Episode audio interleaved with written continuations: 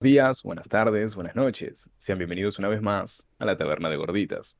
En el podcast de hoy vamos a estar hablando de diversos temas, entre ellos, un hombre que asesinó a sus padres por un anime, la industria del cómic, problemas con el Oculus Quest, demandas de abuso en una compañía importante de juegos, hacks en Titanfall, entre muchos otros. El equipo, como es de costumbre, está integrado por nuestro admin Akali Chiquita, el trabajador que no cobra Topexito, una experiencia epiléptica y su presentador, el abuelo. Sin más que agregar, vayan por unos mates, algo para picar y comencemos.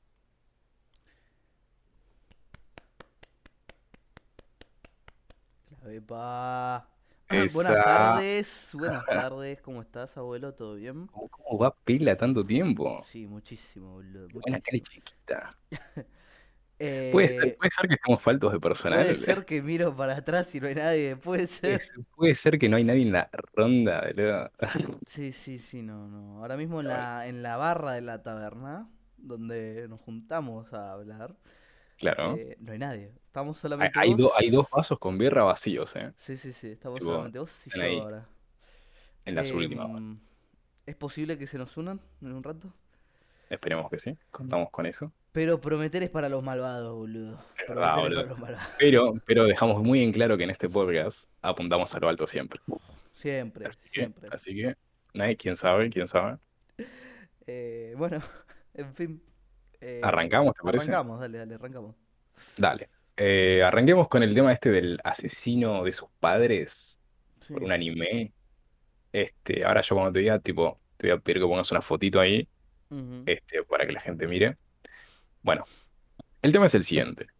Un tal Junji Matsumoto es un chabón que vive en la ciudad, este, va, en el distrito de Nishi, en la ciudad de Fukuoka, y esto es en Japón. Yo me enteré mucho más tarde que era Japón, tipo, pensé que era algún lugar tipo Kirguistán, qué sé yo. Muy raro todos los nombres. Este, bueno, este chabón era como un fanático del anime, o al menos eso supongo, porque si no, no tiene mucho sentido lo que hizo. El chabón mira anime regularmente, pero ¿qué sucede? Él está al cuidado de sus padres, entonces es algo que, digamos, le quita tiempo. Según lo que estuve investigando, no tiene una ocupación conocida, o sea, no tiene un trabajo del que se sepa, así que básicamente vive para mirar anime y ver a sus viejos. Este, su padre tiene 88 y su madre 87 respectivamente. Em, bueno, una tarde, más precisamente el 20 de junio, este, Matsumoto, como le vamos a decir, Matsu para los amigos, estaba mirando una serie de anime que no, que no se sabe todavía, no sé, o sea, no encontré cuál es. Y lo que no importa, en, en este tipo de casos, no, yo creo que mm, no es muy adecuado decir que miraba, por ejemplo. Está bien decir Como, que. como- claro, como para no, este, No, es como que se estigmatiza el producto, digamos. Acá, Ah. digamos que fue anime en general, porque da igual si estaba mirando Dragon No, sí, Ball, puede o si estaba Masterchef. mirando Masterchef, claro. O Sí, sea, sí. eso es lo de menos realmente. claro, sí, sí, sí. sí. No, bueno, el chabón estaba mirando la tele, Sí. pero bueno, como dice la noticia, estaba mirando un anime y estaba en un momento muy, digamos, en, estaba en la cúspide, estaba en la cumbre de, de la emoción, en ese momento culmine de, de todo anime, de toda película, de toda serie, etc. ¿Y qué sucede? Su padre, que estaba paralítico por un accidente que tuvo hace unos meses, estuvo diciendo, che, Matsumoto, es una mano, boludo, tengo que hacer pis. O cagar, no sé, tiene que ir al baño. Y Matsumoto estaba como, para viejo, está muy importante esto. Y, Matsu- y el viejo estaba como, dale papá, me estoy meando, me voy a meter en la cama. Eh, reiteradas veces le pidió ayuda, no le dio pelota y terminó por básicamente quejarse de que no le ayudaba. Matsumoto estaba hinchado a las pelotas de este, entre comillas, entre muchísimas comillas, maltrato psicológico de los viejos hacia él. Uy, ¿qué fue eso, boludo? Eh, ruido de fondo, boludo, disculpa. Ok, no, no pasa nada. Me, me mandaron Eh. un, un, un tramposo. No pasa nada, no pasa nada. Este, mm, bueno. Matsumoto está tipo cansado básicamente de este como maltrato entre comillas, cansado, con esta sensación de, este, mm, loco, lo único que hago es cuidarlos. eh, una vez que les estoy pidiendo un segundito, viste, para ver el anime, Ujú. bánquenme. Bueno, el chabón está hinchado a las bolas. ¿Qué hizo? Se levantó y se estima, no hay, este, no se sabe con certeza todavía, tipo, ninguna autopsia lo reveló, porque es rel- relativamente cercano el, el acontecimiento, digamos. Eh, Matsumoto se levantó, fue, se supone, con un cable que tenía por ahí y ahorcó al viejo. Tipo, lo, lo ahorcó, dijo, concha de tu madre, pum, lo ahorcó y lo mató. ¿Qué sucede? Todo esto estaba siendo visto por su madre. Y el chabón dijo, es buenísimo porque esto el chabón después lo declara. Dice, este, maté primero a mi viejo y después maté a mi madre porque la vi que había observado todo y no es que la mató porque dijo, uy, una testigo, uy, esto que lo otro, no. La mató porque le, daba pena que se quede sola y es como, ¿me estás jodiendo? Es como, ¿qué pasaba por la cabeza de ese chabón? Este, bueno, nada, mata a los viejos. Esto sucede el 20 de junio, ¿no? El chabón escapa. Y ahora te voy a pedir que pongas el, el mapita, la fotito en, Sí. en coso. ujú, Y se va a ver un. Bueno, a mí no me carga, pero bueno, yo supongo que está. Sí, Todo ese tramo, todo ese tramo, esa, ese, son como no sé cuántos cosos. El chabón recorrió todo eso escapando. Tipo, primero se fue en bici hasta una estación de tren, y luego creo que hizo como cinco horas, si no me equivoco, hasta la otra punta más o menos. Eh, y estuvo, ya les digo dónde. Eh, Lo atraparon en Kioto, si no me ahí está, equivoco. Kioto. En Kioto. Eso. Eh, lo atraparon ahí en Kioto. El chabón escapó hasta Kioto, tipo, el 20 de junio el chabón los mató. El 28 la policía va a la casa porque este, un pariente de, digamos, este, Matsumoto había intentado comunicarse con los padres y como nadie respondía después de como una semana, decidieron ir. ¿Qué sucede? La policía llega al lugar y no encuentra al padre ahorcado, a la madre muerta al costado, no. Encuentra a los dos viejos atrapados, obviamente muertos, en la heladera. Tipo, el chabón se había tomado el tiempo de doblarlos, no sé cómo, y meterlos en, en el refrigerador encima, ni siquiera en la heladera, tipo abajo, sino arriba, tipo, un loco de mierda. Sí.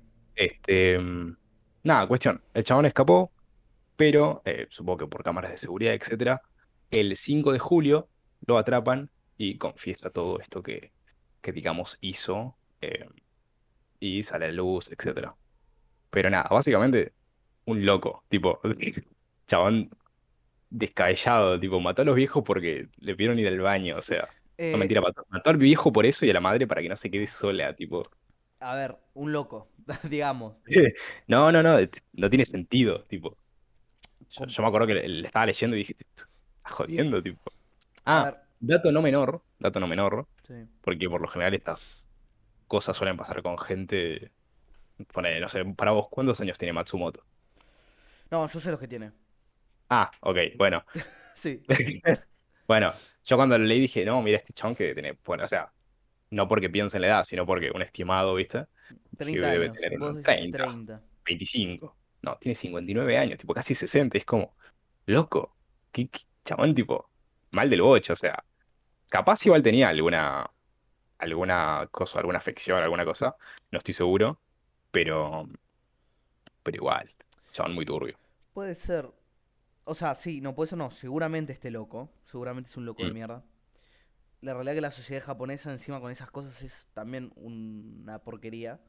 Es como un mundo re distinto igual ahí, tipo Japón, China, No, todo sí, eso. están. Que a ver, que to- todos somos súper otacos y súper weabú y a todos nos gustaría viajar a Japón y, y visitar y, y hacer turismo y lo que sea. Pero la realidad es que a mí no me gustaría ni en pedo, ni en pedo viviría en Japón porque tiene una, Cultura. una cultura horrible del trabajo, de la educación, del, De todo sí. Hay gente, tipo, yo he leído este, de la salud, es terrible. Creo, creo que igual es reconocido, eh, así tipo, digamos, eh, a grosso modo, pero que muchos trabajadores del típico empresa, call center, qué sé yo, se suicidan. Tipo, Sí. se suicidan simplemente por el hecho de, uno, la carga horaria, dos, la presión, etcétera, etcétera. Tienen hasta un bosque de los suicidios, o sea, es como muy... Sí, donde pasó todo lo de lo- la, bueno, la controversia esta con Logan Paul hace unos años que grabó un tipo colgado. Ah, Em, sí, ya es que yo no vi el video, pero tipo, este, tengo entendido de lo que... Pero imagínate tener un bosque de los suicidios ahí, tipo, decías hablar de la película, tipo, nada que ver. Nada, tipo. Este, pero encima, tipo, si no me equivoco, no sé si es en Japón o en un país asiático, este, que hay una ley que prohíbe que te suicides, porque si no tu familia tiene que pagar un, Es como un Japón. impuesto, alguna. ¿Es Por Japón? eso, por eso Bueno, van y, y la gente se suicida en los bosques, en estos lugares solitarios para no molestar a nadie. La verdad que la sociedad japonesa es una mierda. Tiene una cultura, si bien obvio que está mejor parado que nosotros en muchos sentidos Japón, que Claro, Argentina, sí, digo. bueno, pero es como a Y, qué y costo realmente también. tiene, tiene, digamos, la cultura en, en- en sus, sus, antigu- sus- su historia, sus campos. Tiene, es muy bello La Japón. tradición, decís vos. Claro, la tradición. Sí. Japón es muy bello. Y no digo que, está, que su gente toda es una mierda. Pero yo ni en pedo viviría en Japón. Pasa que, o sea, creo que hay una diferencia entre vivir en Japón, tipo, o sea, ir a Japón para Y laburar y vivir. Pero No, ninguna no, de las pero, dos. A ver, no, no, claro, pero sí. digo, creo que hay una diferencia entre ir a Japón para ponerle a hacer guita y, y trabajar un tiempo, o sea, vivir para trabajar, digamos, como trabajarías acá, ponele, pero capaz ganando un poco más, qué sé yo. O ir a Japón modo turístico con guita sin tener que trabajar ni nada. Tipo, creo que hay una, diferencia importante ahí, ¿me No, bueno, obvio, obvio, obvio, pero viste que acá a Totaku le, le encantaría ir a vivir a Japón, estar en Sí, Japón. no, eh, pero porque piensan que es, no sé, el, anime que ven, tipo, yo no sé mucho de anime. no, pero genuinamente es una cosa eh, bastante fea, es bastante fea. Eh, tienen, tiene unas cosas eh, eh, con el tema de la salud y los problemas mentales son muy, muy conservadores. Muy, muy tabú es todo eso ahí, Sí, es muy. El, tabú. el tema de la, la sexualidad también me parece que es muy como, Claro, y como bueno, reprimido, eh, el, el hentai tan famoso, Sí, hentai, el- los dibujos porno, eh, crecen en mayor medida en Japón cuando, eh, ca- capaz la estoy re derrapando acá, pero estoy seguro que la eh, ¿Quién- quién- quién- cuando, no, no creo que venga el concejal de Japón a decirnos eh, lo que dicen está mal. pues, imaginás, faltaría, boludo. No, Faltaría. eh, boludo. cuando mm, prohíben el porno, lo censuran, muy heavy. Y ese tipo de cosas conllevan después un montón de, de, de mierda. Ahora, no culpo a la sociedad por lo que pasó con este tipo, porque el tipo No, este, este seguramente tipo, tipo, hubiese hecho lo mismo si hubiese nacido capaz en, no sé, Finlandia o Seguramente Argentina. En Ahora, ¿por Argentina no lo hubiesen atrapado, claro. No, es lo más triste. Ahora, ¿por qué no llega esta noticia a nosotros? Porque el tipo miraba anime. A ver, ¿Cómo? ¿Qué? eh, ¿por qué no llega esta noticia a nosotros? Desde Japón Ah, hasta Argentina, hasta Occidente, digamos. ah, sí, po- porque veía anime. Porque Sí, sí, sí, sí, comple- completamente, tipo. Es como. Ah, no, no, está, continúa, continúa. No, lo que quería decir antes, retomando antes que dijía, no es muy, lo importante no es saber qué show estaba mirando, ¿entendés? Claro, Lo importante sí. no es eso. Em, ¿por qué? Porque tendemos a culpar esas cosas y miramos hacia otro lado, ¿entendés? Cuando no corresponde. No, el anime no va y te hace matar gente, eso es algo que sabemos siempre, algo que se discutió mucho con los videojuegos, por ejemplo.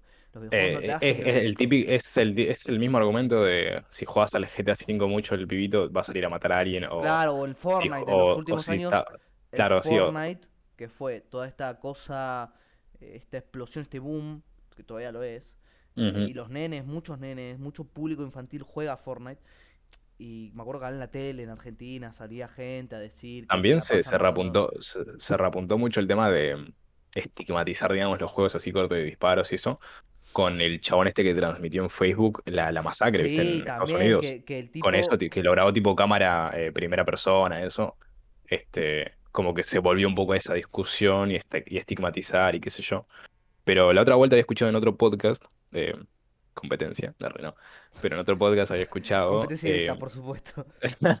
claramente, no, este, que hablaban un poco de esto de la estigmatización, etcétera. Y era como, mira, si el pibito sale y mata a un chabón con una pistola, no es por el juego, porque el pibito está mal del bocho, corte. Eso, si hubiese jugado no al juego, tipo, aparte si juega el juego y dispara y mata personas, se está desquitando ahí, ponele también. O sea, ya perdió las ganas de matar a alguien en vida real porque ya los mató, ¿entendés? Pero, O sea, yendo un poco, claro, torciéndolo claro, todo un poco más. torciéndolo más incluso, sí. Pero, digamos, siempre eso, se suele mirar estas cosas cuando no, no tiene sentido, como bien vos decís. Eh, entonces, es, es un problema, es un problema. No digo igual que este tipo no lo haya matado realmente porque está mirando anime, porque capaz es un loco de mierda, un desquiciado. Estos, Eh, los, Seguro que sí, era un desquiciado de mierda, como lo- los Hikiko, los Hikikomori se dice, creo, no, no sé muy ¿Qué bien es cómo se pronuncia. Son estos tipos japoneses, son como una, por ¿Una de mafia? alguna forma. No, no, son Ah, como eh, un tipo de término que se le da al japonés, ¿sí? A una persona que viven tipo ermitaños, como que Ah, sí, sí, tipo, el que vive en el sótano ahí. se aíslan en sus propias casas no salen, eh, viven em, mucho en la, en la virtualidad, Te, te eh, conozco a una persona así, me parece, tipo. prácticamente solitarios, pero no, no, a un modo, a un modo que Sí, es, sí, claro, un huevo que decís, che, flaco, tipo, es enfermizo. Vos buscas, vos buscas toma vitamina D, boludo. vos buscas fotos de estos tipos imágenes y gente encerrada, eh, durmiendo entre basura, em, entre ropa, entre es y no, no es algo no es algo raro en Japón, digamos. Hay Claro. mucha gente en Japón que es eh, este hikikomori se le dice. Hi, hi, Hikikomori. Hikikomori. H I K eh, I K O M O R I. Me lo pa. Eh, Em, Ahí, ahí lo tenés, un un maestro, boludo. no me sorprendería que este tipo fuera algo parecido. Mm. No Segu- idea. Seguramente, porque también tipo pensé que no, no trabajaba, tipo, el chabón vivía de la pensión de sus viejos. Claro. Tipo, con Entonces, 60 años. estaba mirando anime, le rompió las bolas al padre y lo mató. Así de simple. O Lo, sea, lo- no, lo mató. no es culpa de que haya estado mirando anime. No, Es culpa de que es un desquiciado. pero para, para mí, para el punto, tipo, que decís, tipo, está, está loco, es cuando el chabón dice, maté a mi vieja para que no se quede sola. Y es como, flaco, no, estás No, no, jodiendo, tipo, es, es terrible. no tiene sentido. Igual, este, una, no sé si es una analogía, tipo, correcta, pero mm, me hace acordar, viste, cuando antes se decía mucho, este, mm, no mires la tele de muy cerca porque te vas a quedar ciego. Claro. Yo lo, lo hago una analogía con no juegues juegos de tiros porque vas a matar a alguien, ¿viste? Bueno, Es lo, es este, lo, es mm, lo normal, cuando algo es nuevo, ¿por qué, por qué cuando vamos a ver una película de acción no, no te dice no mires la película porque vas a matar a alguien? ¿Entendés? claro, no, no, pero el punto de, de la comparación es que uno no, o sea, no es que uno por mirar de cerca la tele se va a quedar ciego, sino que si uno mira de cerca la tele es porque está medio ciego, ¿entendés? Sí, sí, sí, A eso sí. es a lo que voy. Claro, O sea, no necesariamente es la causa, Entiendo, sino entiendo, que es una consecuencia de... Sí, sí, sí, está Claro, bueno lo que decís. La realidad es que las cosas que consumimos sí nos pueden afectar, obviamente. sí, no, Cuando vos o sea, consumís no está algo, no. realmente te puede llegar a cambiar como persona, Claro, sí, pero pero no, no hay, una línea claro, tipo ahí. hay una línea entre la moralidad, entre la sanidad, entre un montón de cosas Aparte, que... en- entre lo que decís de, ok, acá termina la boludez, digamos, el juego y acá empieza la, la, la vida real, digamos, o sea, la- los límites que uno tiene, o sea, hay una cierta, un cierto límite ahí. Em, Sí, pero no sé, un loco de mierda, boludo. tipo. No, Aparte no. todo por mirar anime, ah, no había entendido nada de la charla del chabón, ¿viste? Una gana de ver Digo, "Uy, Dragon Ball, boludo, no. no, ¿cómo vas a ver Dragon Ball Super? Eh, en fin, Después de Dragon Ball, ¿cómo se llama esta? Eh, GT, tipo, yo, yo no miré más, la verdad. falta bocha de Pero anime, bueno, boludo, ahí, pero igual sí, menos sí, mal, menos sí. mal que no mira, porque a matar gente cualquier... Creo que lo- los únicos anime que vi en mi vida es Dragon Ball. eh, y hay dos que no sé si califican como anime. A ver, Tipo, tira. El primero es Avatar, Bueno, no. la- los dos, tipo Angie y Korra. Es, es y no, es y no. Claro, porque tengo entendido que la definición de anime es lo hecho en, o sea, la animación hecha en, Japón, o sea, sí. no, no necesariamente con la estética, sino hecha en. Claro, pero bueno, Avatar es americana, pero Sí, sí. simula este estilo de animación japonés, por eso la gente se suele confundir cuando... Pero no, o sea, no sería, pero tiene el E- estilo. Es y no es, porque se Es suele un, un considerar, se suele considerar anime, pero no es, digamos. Pero es y no es. Claro, sí, o sea, si vas a lo característico, no, o sea, a lo, a lo propio, digamos, Claro, no es. es. Pero Pero, simula y la gente suele confundirlo mucho, así como, que es ¿cómo se dice? Eh, Socialmente se acepta como un anime, digamos. Sí, sí, sí. Oh, y el otro, que igual que es una pelotudez consultarlo, pero eh, A no sé mucho, es eh, Ben 10. No, Tipo, no es, no es, no no, es. perfecto. Ese, ese sí es eh, Ese tipo nada que ver, tipo. Sí, sí. Está bien, Eh, boludo, muy no buena pasa serie, nada, muy buena boludo. serie, Se eh, muy aprende. buena serie. Eh, a mí, a mí de más chico me gustaba Locura Ben 10. Locura, man. Sí, igual estamos hablando de la, de la, los dos primeros, de las dos primeras series, ¿no? Tipo, Sí, eh, corte el, el, el Ben. original, el original, y después el que hacías adolescente, que está la, creo que dos temporadas es ese. Y bueno, después no sé qué más cosas hicieron, tipo, después pasaron cosas. Después pasaron de repente, tipo, a, a Ben lo hicieron más, más chiquito y con ojos, te parecía un filtro de Instagram, boludo, tipo, le habían puesto. Es, es como, dale, boludo, ¿qué Y haces? fue una, fue una- es que fue una franquicia súper, súper grande para Cartoon Network y perderla porque la gente se hace grande como que no les gustó. Y trataron de cambiar eso muy difícil. No, en principio lo cambiaron Pero... mal. Para, ah, antes de pasar al, al- al siguiente tema, sí, ¿qué, cuál era tu alien favorito? XLR8. Del- de- XLR8. Sí. Mira, mira. Me Ahí me quedé, parecía me quedé, remil sin- me quedé sin fachero. voz. Sí, tenía esa onda igual. porque para mí que es el, el, el, el color azul y negro, tipo esa combinación. Sí, puede ser. Mm. Bueno, Para mí el más, el más grosso era materia gris. materia gris. Está bien, o sea, siempre tenían su Amigo, momento de su, su, su raza creó el Omnitrix, boludo. Los cachetea a todos. Tipo, No, es verdad, es verdad, boludo. Estaba re pero bueno. enojado. Me acuerdo que había un, un materia gris que iba por ahí. eh, El, el viejito. Mm. Ese es el que creó el Omnitrix. Claro, claro. Fa, man, una- un cofre de los serie. recuerdos abrió ahí. En No, fin. sí, sí. Pero bueno, sí, sí. Bueno, pasamos de tema. Este, podemos pasar al siguiente. Si quieres, arrancamos con el tuyo. Dale. Hacemos como un ping pong de, temitas. Mientras voy a darle un mordisco al sándwich. Em, yo voy a hablar sobre la industria del cómic en general y sobre I Am Not Starfire, una novela gráfica eh, que salió hace unos días, la sema- esta semana. Eh, I Am Not Starfire se encuentra escrita por la autora Mariko Tamaki, ilustrada por Yoshi Yoshitani. Ok. Ok. ¿Qué es I Am Not Starfire y por qué representa todo lo que está mal con la industria del cómic? Que, postdata, es toda la industria del cómic está mal en general. Toda. Es el tercer mes consecutivo que ningún cómic americano se encuentra en el top de ventas de, de novelas gráficas en Estados Unidos. Es decir, el manga le ganó tres veces seguidas al cómic. Manga no es lo mismo que cómic. No. El manga es eh, el, el cómic japonés, de donde viene el anime después. Mangas como Dragon Ball, Dragon Ball Super, Chainsaw Man ahora está muy de moda. Jujutsu Kaisen está muy de moda. Em, Kimetsu no Yaiba la sigue rompiendo allá en, en Estados Unidos. Attack on Titan la sigue rompiendo. Uh, Ah, esa, esa, esa me recomendaron en serio. me voy a un cachito de coso porque voy a estornudar. No me la conté, espera, no me la conté. Problemas técnicos en, en la taberna de gorditas. ¿En serio? Sí, me muteé el Ah. podcast para estornudar. Oh, pero debo- ahora debo haber parecido un loco de ¿Te mierda, imaginas boludo. que hacía ahí al micrófono? No, me muteé el podcast, te dije, boludo. Bueno, Ah, ahí, ahí.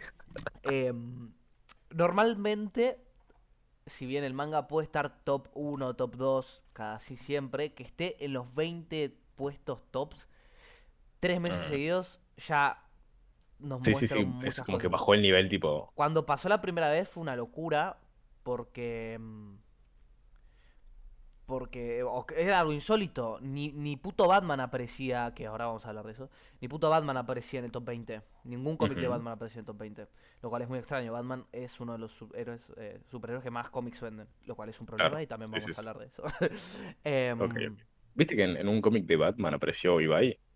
Sí, sí, sí, sí. eh, eh, porque el, el dibujante, yo lo sigo en Instagram, me, me gusta mucho ese Sí, es, es buenísimo, Es- el dibujante es español. Y bueno, Sí, sí, eh, paréntesis, hablamos de eso en el podcast pasado. Ah, ah, no, ni idea. ni idea. Sí. Pero. Pero me, pero- acordé y fue como, ay, es verdad. A, a mí me gusta mucho ese tipo, hace cosplay de Superman, es, es fantástico. Es, es mi No, dibujante no favorito, mucho dibujó una de mis series favoritas, eh, Super Sons, dibujó mi etapa favorita de Superman. eh, Me encanta como dibujante. En fin, hablar de ese tipo capaz otro podcast, porque tengo varias cosas Claro. que decir acerca de él, pero eh, Jorge Jiménez, si no me equivoco, en Instagram, lo encuentran, ven sus ilustraciones, eh, es un tipazo. En fin. Un, un grande. Aparte, el dibujo que hizo de Ibai es buenísimo porque es idéntico, es idéntico. Es, sí, sí, sí, sí. Yo tengo unas ganas de que, de que me hagan a mí en un cómic. Sería buenísimo. Sería Sería, genial. Sí, sí, sí, sí. Em, Pero entonces, sí, estuvo, está en los top 20 en, en los cómics. sí. Lo- Los mangas, cómics, los cómics americanos perdieron eh, tres meses seguidos. Ok. Y eh, sale I Am Not Starfire esta misma semana. ¿Qué es I Am Not Starfire? Yo no soy Starfire. Es una historia autoconclusiva, es decir, un cómic aparte que no está en la línea continua de los cómics normales, digamos. Los cómics tienen, tienen Como una historia alternativa. Claro, sus- los cómics tienen su, su, su, su mundo, su historia, su universo, pero hay muchos que se desprenden de esto, spin-offs, eh, ese tipo de cosas, ¿no?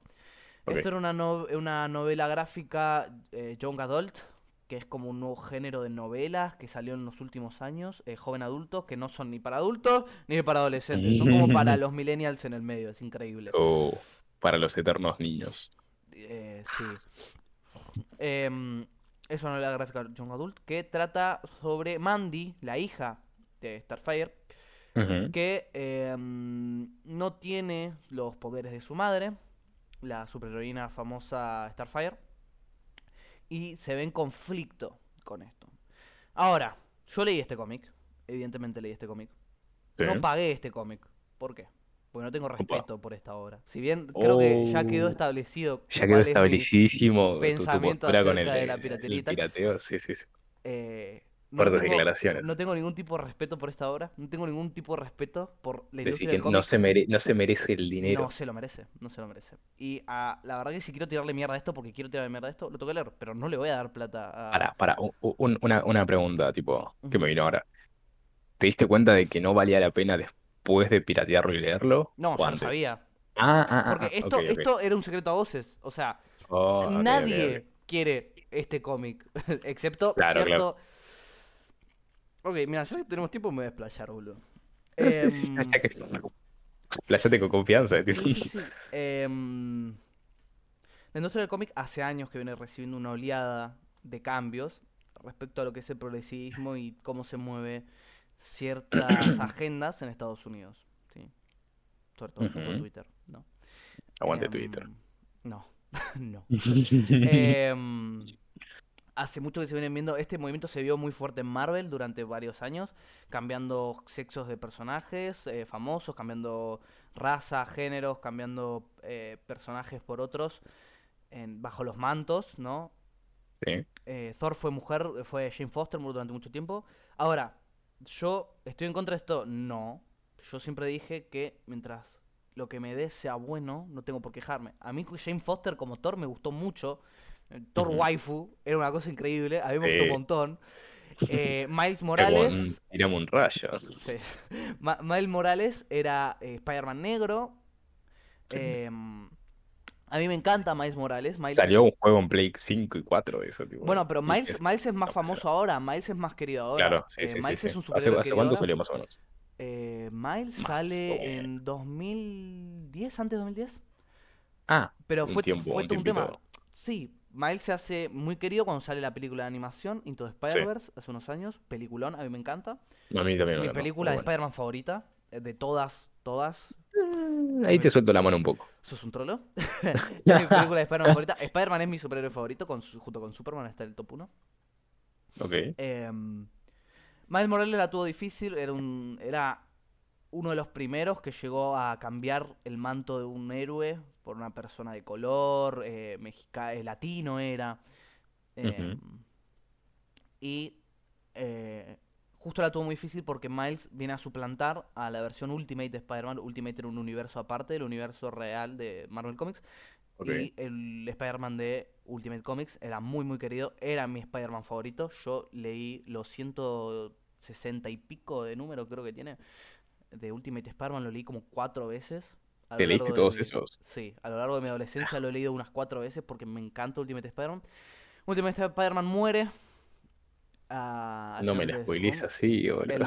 se sabe, se sabe.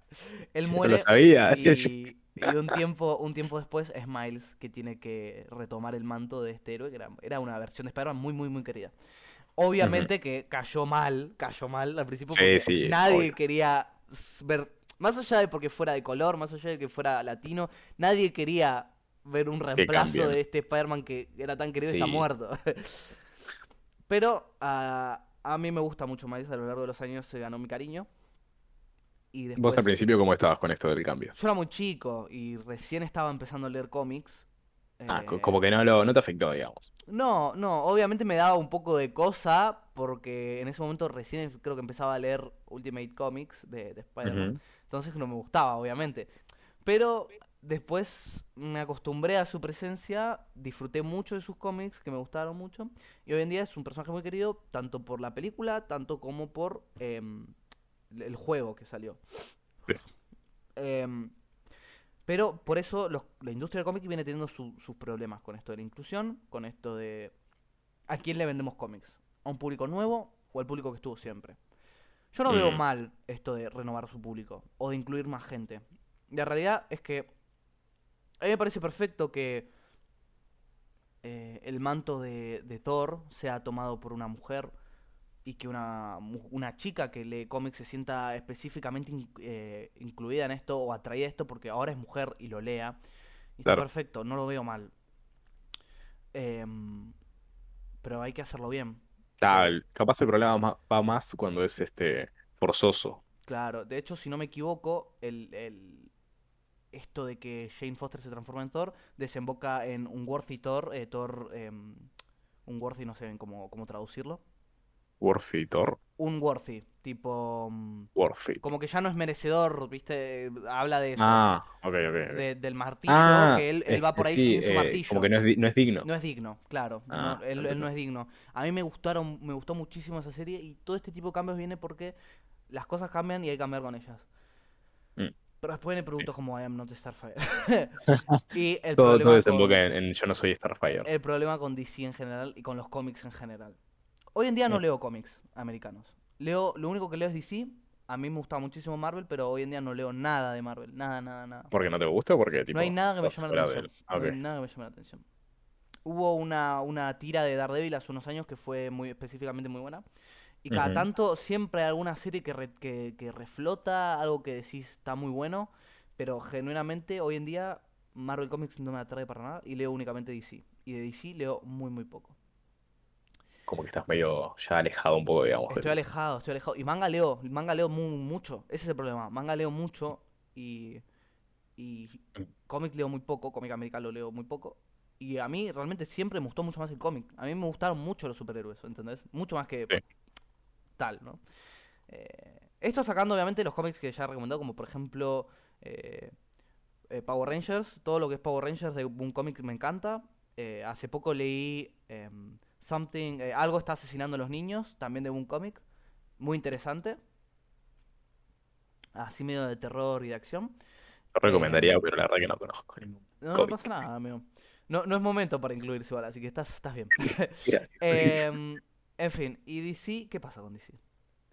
What's Yo happening? sigo muy pocas series de DC actualmente. Hace unos años era muy muy fan de los Super Sons. Muy muy fan de los Super Sons. Eh, Super Sons es el cómic de crossover entre el hijo de, de Batman, Robin, y el hijo de Superman, Superboy. Espera, ¿el hijo de Batman lo llamaron Robin? No, es Robin. O sea, Pasa ah. a tener... Hay, hay varios Robins a lo largo de la historia.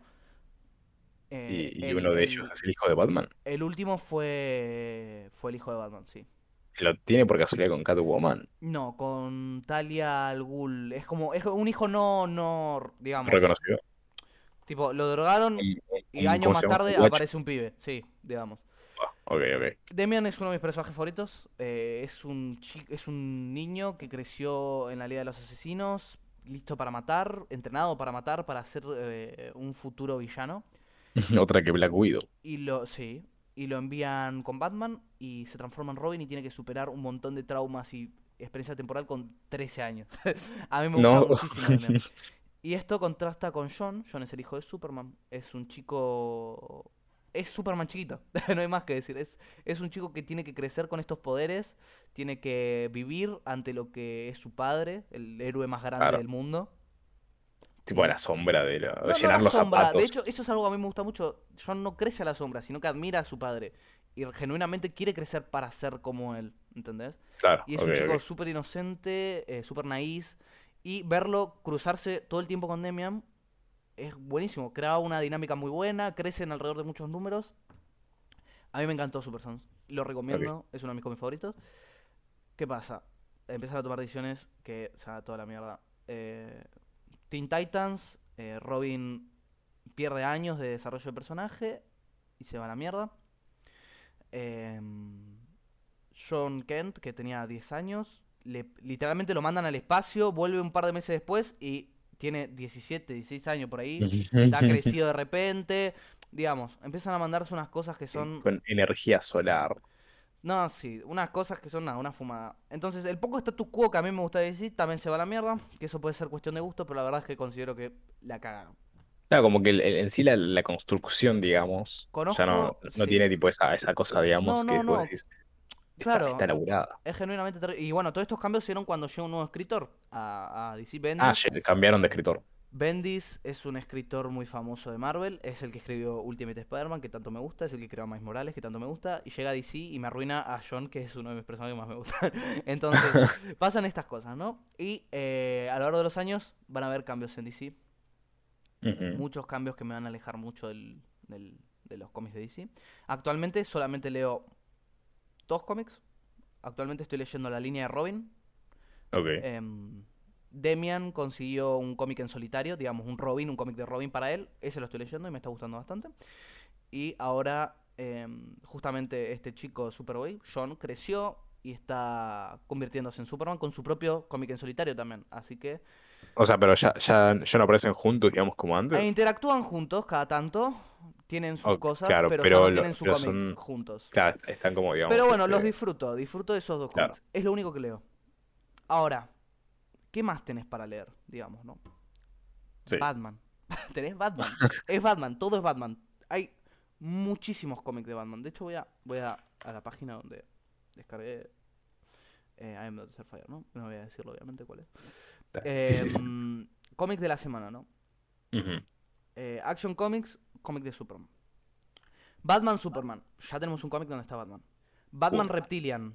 Es un cómic spin-off de Batman. Otro Batman, ¿no? ¿Cómo, pará, ¿cómo sería Batman Reptilia? Tipo, es un cocodrilo. Es, un- es un spin-off de Batman. Donde es una historia medio extraña de Batman. No tengo ni idea. Pero es una historia aparte de Batman. ok, dos. Batman. Dos. Batman Secret, Secret File Huntress. O sea, es, es sobre un personaje de Batman, pero digamos, Batman está en el título y es sobre el universo de Batman, digamos, sobre la microcosmos que es Sí, Batman. sí, ¿no? sí, sí. Tres. Detective Comics, eso es Batman. ¿En serio? Batman. Sí, Ok, cuatro. Batman. Cuatro. Robin, que es Batman, por mucho que no nos guste. Claro, Cinco. cinco. ¿Dónde más? Ta, ta, ta. Bueno, mira, una semana, cinco, ¿no? Sí. Vamos a la semana anterior. Y a ver qué encontramos. Catwoman, Mm, Seis. Batman, 6. Nightwing, 7. Siete. The Joker, Ocho. 8. En dos semanas, 8 cómics relacionados a Batman. ¿Cómo se puede escribir tan rápido, boludo? Eh, no, obviamente está todo en diferentes escritores y no me gusta desmerizar así todas las series. Por ejemplo, sé que em, sé que Nightwing está muy linda, va por muy buen camino, está maravillosamente dibujado. Me encanta el, dibujo de Nightwing y, y sé que va muy bien. Pero 8 cómics de Batman en dos semanas. 8 cómics relacionados a Batman en dos semanas. Sí, sí, es como que está muy mono- monopolizado los temas, digamos. Digamos, Va, el- eh, el no, tema. no es novedad que el superhéroe más famoso de DC es Batman, que es el que más vende es Batman. Pero cuando Claro, pero de- ya, ya- ya no van para, como se dice, ya no se, se lanzan a arriesgar quizás un nuevo personaje, alguna cosa por el estilo, sino que se, se quedan en lo seguro. Claro, y esto es algo que se habló mucho tiempo. ¿Por qué en vez de hacer nuevos personajes para, no sé, hacer que un superhéroe sea de color, un superhéroe trans, un superhéroe homosexual, ¿por qué en vez de hacer eso agarran superhéroes que ya son conocidos, Iron Man, Thor, eh, Spider-Man, Claro, sí, y los integran, digamos. y, y los cambian por ellos, digamos, ¿no? Claro, sí, sí, sí, sí. Eh, me acuerdo cuando existía Ironheart. Ironheart fue una chica adolescente de color, afro, no me acuerdo si era LGBTQ. Claro, todo para incluir, digamos. que pasó a ser Iron Man durante un tiempo. Era Iron Man, ella era Iron Man. Y fue, digamos, esta tendencia se volvió todo un tema. Sí. Entonces, con todo lo que acabo de decir, quiero, des- quiero que se vea que la industria del cómic está mal. está mal. Tres Está, tipo, meses- está, está en una depresión Está en la lona, está en la lona. Sí, Tres meses sí, seguidos perdiendo contra el manga. Yo me considero muy fan de los cómics y tengo dos cómics actualmente que me llaman la atención. Y la verdad es que me, los empecé a leer únicamente porque sigo a los personajes desde que desde hace mucho tiempo. Si no, sí. no sé si los estaría si no, ni leyendo. siquiera, tipo, lo- ni ni los mirarías. Ponele. Claro, puede ser que ni los miraría. Que ahora que los leo me gustan, pero puede ser que ni los miraría, es la realidad. En primera eh, instancia puede ser que ya no estaría leyendo nada de cómics. Como que todo se volvió muy corporativo, se podría decir. Como muy. Justamente, y Ah. ahora llega I Am Not Starfire.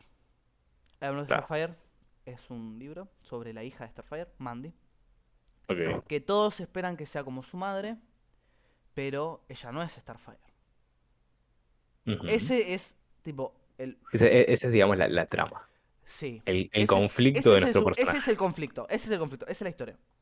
Ah. El tráiler oficial del cómic Ujú. tiene 118.000 eh, dislikes en YouTube 118.000 dislikes. contra 3.000 me gusta. Uh, es una banda de dislikes. ese obviamente los comentarios están desactivados. Claramente. Claramente. Em, Pero ¿por qué el tráiler está tipo tan, tan basureado? Mandy es una chica, sí, es hija de Starfire, y lo Sí. primero que vemos de este cómic es unos dibujos, digamos, unos Sí. ¿no? Ella es... em, no sé cómo describir bien este personaje en cuanto a vista, sin quedar ofensivo, no voy a mentir, sin quedar Claro. ofensivo, no voy a mentir. Morocha. Es bajita, no, es bajita, es morocha, es bajita. Si querés googleate una foto y lo vas a ver. Es- tiene ver, el pelo bueno. oscuro, tiene esta vibra gótica, gótica emo, por así decirlo. Es eh, ligeramente obesa. porque no Ah, ok, sé, sí, ya la estoy. sí, ya. ya. eh, tiene pecas. comprendo. digamos, sí. Y el estilo del cómic, el estilo de arte no acompaña. Sinceramente no acompaña con lo que nos no acompaña. O sea, Se ve- es, digamos, introducido se ve- forzado. Se ve feo. El arte del cómic es feo. Los diseños son feos. El diseño de Mandy es horrible. Sí. Claro, sí, sí, Ahora, sí, sí. no está mal en principio que un personaje se nos presente así. No está mal. No, no, es que el, el- el punto no va por ese lado, tipo, el punto va por Claro. lo forzoso, lo No, que querer, eso, digamos, hay más. este- Lo peor es que hay más. Porque al principio se habló mucho de cómo este personaje era hija de Starfire. Starfire es muy hermosa. Su diseño siempre fue súper estilizado. Súper colorido. Es, eh, ella es naranja, literalmente es naranja. Sí, sí, sí. Y es, es una alienígena fisiológicamente superior a nosotros, súper fuerte. Que a ver, que eso se puede hablar un poco, ¿no? Y ahí Sí, sí, sí. entrar en lo que es la narrativa y tal. Eh, pero desde ya la presentación te dice no. Pero cuando vos lees la historia, te encontrás con un personaje desagradable. Mandy es desagradable. El conflicto principal es que ella no es Starfire y que le molesta que todo el mundo crea que ella es como su mamá. Véase, una superhéroe con superpoderes. Eso es lo que le molesta. Acá me apareció una, una, una captura del cómic y hay como chicas que le dicen, tipo, decirle hola a tu mamá, Sí, hola Mandy. Eso, le- eso a Mandy le molesta. ¿Pero por qué le molesta eso a Mandy? Porque Mandy no tiene superpoderes. Eso es lo que le molesta a Mandy. Ah, ah, A Mandy le ah, ah. molesta no tener estos superpoderes. Eso es lo único que le molesta. Porque ella te dice que lo que le molesta es que ella no es Starfire. Porque, pero es mentira. O sea, el, el conflicto viene porque se siente tipo, no, menos por no tener poderes. Claro. Y vos Por ahora, por ahora va cómic- muy, va muy Disney todo esto. ¿eh? a lo largo del cómic. No, no, pero es, porque es terrible. Porque el conflicto en la superficie es. Todos me tratan como mi mamá y yo no quiero vivir a su sombra. Pero es mentira, porque eso no es lo que es el conflicto del personaje. El conflicto del personaje es. No tengo superpoderes. ¿Entendés? Claro, Son sí, sí, como que no, lo encaran bien, no lo encaran bien, decís, el Claro. conflicto. Y. eh, a lo largo del cómic, Mandy se muestra como una persona muy grosera. O sea, yo lo asumo que este diseño es la realidad. Este diseño, esta historia, que es un fanfiction. Ujú, Vamos a ser sinceros, esta historia es un fanfiction. Ok. Em, todo esto es para que. Digo ok porque no sé la diferencia, tipo. Un fanfiction se suele. es algo que escribe un fan. Un fanfiction es ficción del ok. fan. Es decir, eh, qué sé yo, te gusta mucho Harry Potter, pero te gustaría darle otro final, pum, escribís un fanfiction de Harry Potter. Es así, funciona a grandes rasgos, ese es un fanfiction. Este cómic, y cuando yo le digo que es un fanfiction, es porque se suele decirle así algo que no tiene mucha calidad. Digamos. O sea, tiene una calidad de fan, mediocre. ¿Hay fanfictions que son muy buenos? Sí, pero eh, la regla general es que esto es mediocre. Es muy mediocre. Y me, y me enerva, te juro que me enerva, me enerva mucho Te porque hierve la sangre. durante meses se habló de que esto no era bueno. Durante meses la gente le tiró mierda a toda la empresa, a la autora, que no digo que esté bien, no está bien ir y putear a alguien en Twitter porque escribe algo que no te gusta, pero meses de gente mostrando disconformidad. Y van y lo sacan igual, y cuando lo vemos, era una mierda. El producto era una basura. Como, de razón Porque- tenían. No solo no te podés eh, sentir identificado con Mandy, porque capaz vos sos como ella, ¿no? Sos bajita, eh, sos una chica, tenés Sí, esa sí, co- gótica, de- de- sos de literalmente ella en persona. Sos Mandy, sí. Sos Mandy. Pero, ¿qué lees de Mandy? Mandy es grosera, es asquerosa, Mandy es una mala persona. Mandy es una mala persona. Porque se la... Pero hay una diferencia enorme entre hacer un personaje que tenga fallas, un personaje que tenga que crecer durante todo un arco, a un personaje que cuando lo escribís es desagradable, sobre todo si es Sí, personaje sí. principal. Un personaje que es desagradable y que encima cuando termina su arco no aprendió nada. Porque Claro, es, Mandy es como pasa- ver este Seinfeld, boludo. Claro. Mandy pasa todo su arco al principio con que no quiere ir a la universidad, de que odia a su madre, se enoja con la, con la chica que le gusta, porque Mm. obviamente Mandy es LGBTQ, obviamente es homosexual, No obviamente, que me siento un poco mal diciéndolo así, como diciendo obviamente, pero No, no, es que no tiene nada de malo, pero. a ver, O sea, no tiene nada de malo, pero es como que van por ahí todos los trapos. Digamos. Mandy cumple toda la lista de lo que se ha hablado durante muchos años, que, que- que se esfuerza dentro de la industria. Cumple toda la lista, es increíble. Y em, ella se enoja con, su, con la chica que le gusta porque la chica que le gusta muestra interés en las cosas que, en la que ella no. O sea, en los superhéroes, en los amigos de su madre. Se... No quiero entrar en mucho spoiler por si alguien lo quiere leer, pero en Sí. general Mandy es una persona horrible. Y lo ves a lo largo de todo el cómic. En el tráiler del cómic te muestran que el conflicto es que aparece la hermana de Starfire a retarle a una batalla final. A una batalla final, a una batalla. Y que tiene que cumplir su destino por el trono del, del- del planeta del que viene, qué sé yo. Mentira, porque eso pasa. Al final, las últimas 20 páginas. Obviamente en el combate final Mandy gana sus poderes, vence al Ah, gana malo, poderes. gana sus poderes. Y claro, ahí está. Ahí es cuando todo concluye. Porque Mandy obtiene sus poderes. Ese es el final Claro, es Ella como, se sí, vuelve- sí, sí. una superheroína que es lo que siempre quiso. Ella no, no quería no ser Starfire. Ella quería tener superpoderes. No los, tenía, no los tenía. Porque cuando los tiene, ya está, de repente está todo bien de golpe. Ah, Le gustan los superhéroes. entre muchas comillas, el, el, el capricho. Claro, a la gente de repente le cae bien. De repente con su madre está todo bien. Y. Nada. No, sí, sí. Me- a mí me enerva, me enerva muchísimo porque es un desperdicio enorme de esfuerzo, un desperdicio de, de- enorme de, de, de plata, un, un desperdicio enorme de, mm, de, de todo.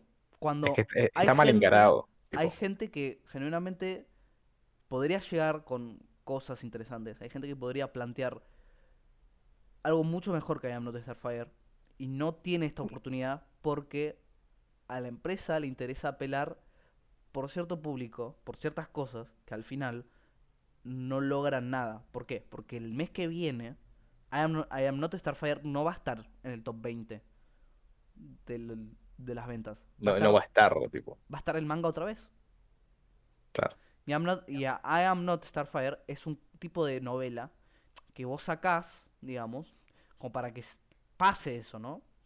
O sea, Sí. no es un cómic semanal, no es un cómic mensual. Es tipo un, un spin-off. Esto sale, claro, esto sale, cuando sale se vende. Claro. Eh, es un cómic único. Menos mal. Mal que no una el mes que viene no va a estar en las ventas.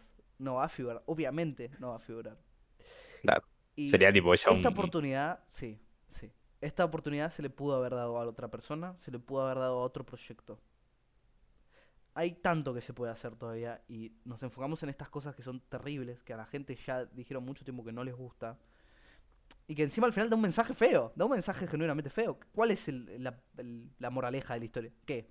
Que necesitas poderes para ser necesitas feliz. poderes boludo. para ser feliz, claro, que necesitas que ser bronca, boludo. popular, claro. sí, boludo, saca un chumpo y pegar un tiro a alguien y ya está. Em, un cómic muy criticado, un cómic que a mí me, me enerva. Para mí todo lo que está mal con la industria está concentrado en, esta, en este cómic. Vos lees este cómic y puedes darte cuenta de qué es lo que está mal. Me da mucha pena decir estas cosas por la autora, por el dibujante, pero la realidad es que no se hizo con buen trabajo. No se hizo un buen trabajo. No. Pero no Eh, necesariamente por ello, sino más que nada por la narrativa en sí. Claro, pero esto lo escribió alguien. Que por, Por eso, por eso, cierto, esa, persona, digo. Yo quiero que hagas el siguiente ejercicio. Cualquiera que lo esté Uy. escuchando. Esto se habla mucho. Ok. Ya viste cómo es Mandy, ¿no? Sí. La viste. Ahora googlea a la autora Mariko Tamaki se llama. Mariko Ah, esa que creo que me apareció una foto de ella, si, si es quien creo que es. A ver. Marico, ¿cómo? Tamaki. Tamaki. Busco la imagen. Bueno, sí, a ver. Es- Está un poco mal, pero durante mucho tiempo se comparó el diseño del personaje y a la propia Mariko, porque son iguales. Es que, boludo, sí, tipo. Sí. Yo en un momento me apareció tipo la. Me apareció la foto de esta cuando busqué a Mandy. Y dije, che, igual se parece, no sabía quién era. Y ahora que me dijiste marico, dije, debe ser esta, seguro, tipo. Em, Sí, es, bueno, es, sí. es, todo esto fue nefasto. Yo no puedo creer que este cómic realmente salía. Yo creo que la única persona que se tiene identificada con esta mina es tipo. eh, Marico Tamaki, tipo. Es que sí, a Dice, ver, ay, sí, yo soy. a lo yo mejor esto me sorprende y vende, pero si, si vende, va a ser porque eh, la gente quería ver que era este pedazo de mierda. Nada más. Sí, es, es Nadie como lo va a la. comprar. O bueno, puede que sí, pero un público muy pequeño, un sector muy pequeño va a vender esto, va, va a comprar esto como un producto de verdad, como algo genuino. Es, co- es como, es como lo que sucedió con la película The Room. No sé si la ubicas. Sí, The Room. Que básicamente tipo es una poronga, pero la gente la compró porque era una poronga. Tipo. claro, y cuando, cuando salió de Room, la gente se reía. Esto era un drama, The Sí, era un sí, drama, sí, y la gente se reía y se vendió como una comedia después. Sí, no, es una película horrible, tipo. No, pero tipo se, gener- se volvió tipo una película de culto, corté. Sí, Pero dudo muchísimo que haya Not No, Starfire se volvió un claro, cómic de culto. clar- claramente que no. Hay, es como que no, no es tan mala, o sea, no es tan mala que pasa lo absurdo, sino que es mala de que te molesta que sea así de mala. ¿Entendés? Es, Tipo, es es como terrible. distinto, A mí, pero a mí me enerva, a mí me Ah. enerva. Y obviamente los, las páginas de críticas salieron eh, a darle 5 estrellas a este cómic, obviamente. claro, claro, por favor. No hay nada que nadie se espera, nada que nadie se... No Ah, sorprende a nada que nadie. Nadie sorprende, justamente, me salió mal. Justamente que no sorprende a nadie. Es, es nefasto, es nefasto. Eh, esto, igual este tipo de cosas no se ven únicamente en los, en, en los cómics, esto de No, esto las críticas de lados, 5 boludo. estrellas lo podemos ver mucho en los videojuegos, la verdad. Juegos, películas, series, en todo lo que sea para el público, básicamente. Sí, sí, es increíble. Hay un par de billetitos y se acabó. Pero es 5 que, es que sí, porque ya cuando se vuelve tipo. Igual, a ver, pasa en todo, corte. Yo ahora se me viene un ejemplo, por ejemplo, de la, lo que son batallas de gallos, boludo. Porque ahí también pasa mucho esto. El tema de intentar, digamos, tener feliz a todo el, a todo el grupo, digamos, ¿viste? Eh, pero cayendo en esta cosa de es forzoso. No, no sale, eh, digamos, este, como se dice, orgánico. Un ejemplo que se me viene ahora de películas, que a ver, es un ejemplo medio estúpido, pero es como que va, es este cuando se quiere meter capaz a personajes este, transgénero, eh, parte de LGBT, etcétera, en películas actuales, ¿no? Y- o en series, eh, o que todos son capaz bisexuales, etcétera. Y se nota muy forzado, pero por ejemplo está la película este, Shrek, tipo la, la cantinera, que vos decís, mira, es un personaje transgénero, y, y no se nota forzoso, tipo, para nada, es un personaje requerido aparte. E- Es como esta, esta diferencia entre cómo hacerlo, ¿me entendés? Es que estamos en una época donde este tipo de cosas, si se están tratando de normalizar en el cine, en, eh, las, en las series, en las películas, en los cómics, en los videojuegos, estas inclusiones, lo cual no está mal, repito, no está mal que metas un personaje trans para que una persona trans se sienta identificada con tu producto, porque al fin y al cabo lo que vos querés hacer es venderlo. Sí, o, o, o básicamente porque la trama requiere un personaje trans, o sea, O sea, pero tenés maneras de hacerlo. Tenés maneras de hacerlo. A veces está bien, a veces que se siente extrañísimo. La, la, la escena de, de Endgame de todas las mujeres peleando es, sí, eh, yo estaba pensando mucho en esa, es en esa escena también. Esa escena es nefasta. ¿Está mal? sí, sí. No, no está mal. ¿Por qué? Porque en Infinity War también hay una escena así, pero vos no te- nadie se nadie, nadie la, la No, igual. tipo, En no, Infinity no, War obvio, hay una escena de todas las mujeres de la batalla, las mujeres importantes, digamos, las figuras importantes, claro. eh, peleando al mismo Que, tiempo. cagan a piñas a todos, básicamente. Claro, que pelean, pelean al mismo tiempo contra una de las de los soldados de Thanos, pero nadie lo, lo notó raro. ¿Por qué? Porque fue mucho más orgánico. No es como que de sí, repente sí. la cabeza y de repente están todos ahí. ¿Se podría haber hecho mejor lo de Endgame? Por supuesto que se podría haber hecho mejor. Sí, sí, sí, sí. Eh, entonces, yo no estoy contra I am not Starfire porque, oh por Dios, Mandy es gorda. no, no, no, no. Pero No, no, no. Es que es- no va por ese lado los palos. es genuinamente terrible. Es genuinamente terrible. Y ojalá en el futuro aprendamos a cómo hacer este tipo de cosas bien. Y ojalá el cómic no muera. Porque la realidad es que. mm, La realidad es que mm, hace unos meses se habló un montón sobre el, el cierre de la editorial de DC Comics. O sea, De, adiós del a los cierre de. DC. El, eh, no, no de DC como tal, Ah, de, de los, bueno, pero de los cómics, claro, que Sí, bueno, pero- debería, mm, que se habló mucho de si otras editoriales podrían comprar los derechos de los, de, de los personajes y darles vida en otros en nuevos cómics. Eh, se habló mucho de qué iba a pasar con las películas. Se suponía que si cerraba la editorial, las películas seguirían, obviamente, a cargo de, de, de DC, de Warner, de la empresa que los maneja, los videojuegos también, las series también, pero un cierre a la editorial sería un re golpe. Es que sí, porque ahora, tipo, todo lo que es películas, series, es eh, como la punta del iceberg, corte. Tipo, atrás de eso hay cómics, historias. Yo, por ejemplo, tipo, a ver, por ejemplo, Marvel. Yo me miré las películas, sí, me gustan las películas, me encantan. Pero yo nunca me leí ningún cómic. Tipo, de verdad que nunca leí un cómic en mi vida. Y y- siempre fue algo muy de nicho. Justamente, hoy en día entra gente que no. Digamos. Como bueno, igual nosotros porque vivimos en Latinoamérica y no es lo mismo. Es más difícil consumir cómic en español directamente. A nosotros nos llega Ok. con mucho atraso, es más complicado. Em, pero. Ay, no sé, me, me- me- me trabé. Eh, pequeñas recomendaciones de cómic para leer, si alguien quiere. Yo Starfire. Sí, sí, sí, I'm sí. not Starfire. tío. Sí, top 1, eh. Increíble. Denle toda su De- plata. después igual, me- después de que tipo, empezamos a, a, a, ¿cómo se dice? A hablar de I'm not, I'm not Starfire, me di cuenta de que en inglés, claro, tipo, dice yo no soy Yo no soy Starfire, y después caí en que Starfire era la mina de... Sí, sí, tipo, es como que después de media hora caí en quién era. Era la Y, de y los dije, Titans. ah, la de- sí, sí, sí, sí, tipo la, la de pelo color. Eh, y dije, ay, filo de puta. Sí, sí, sí, es ella, es ella. Este, Em, pero... Nada, básicamente I'm not Starfire, una poronga, tipo. Pero quien la quiera leer, No, si puede vos, pasar querés- lo mismo vos que en The podés, vos Room. podés ir a tirarle a tu plata lo que quieras. Pero bueno. claro. Pero fíjate Buena que... suerte. ah, Buena suerte. A ver, a ver qué andas buscando. Eh, cómics que recomiendo por arriba. eh, Ultimate Spider-Man, obviamente. ¿Hace falta leer algo antes de leer Ultimate Spider-Man? No, porque es una continuidad completamente nueva de Spider-Man. Es en los 2000, así que es muy, muy, muy, muy juvenil, muy piola. Lo recomiendo un montón. Eh, Superman Rebirth. ¿Hace falta antes de leer algo? No, no hace falta. Es la época de Super Papá, me gusta decirlo así, cuando Superman es el padre de John y tiene la familia. A mí me gustan mucho esos cómics. Es un padre presente. Sí. Eh, Superman Rebirth. Obviamente Super Sons, el crossover entre el hijo de Superman y el hijo de Batman. eh, es, es muy bueno. Tiene varios, varios cómics. Super Sons tiene unos 20 y pico en diferentes maxiseries de 12. Así que lo recomiendo muchísimo. Eh, ¿Querés salir de DC? ¿Querés salir de Marvel? Actualmente me gusta eh, Something is Killing the Children, algo está asesinando a los niños de Boom Comics, medio de terror, eh, medio de mm, de acción de Boom Comics. Ah, y último cómic de DC que voy a recomendar, eh, Mr. Miracle de Pff, esperen que esto lo tengo que ver, Mr. Miracle. Datos precisos, por 2000 favor, te pido. 2017, sí, Mr. Miracle de 2017, es un cómic escrito por Tom King. Es uno de los mejores cómics que salió en los últimos años. Es increíble. Trata sobre la historia de Mr. Miracle, que es un artista del escape, tipo Houdini, pero superhéroe, no es meme. Mm.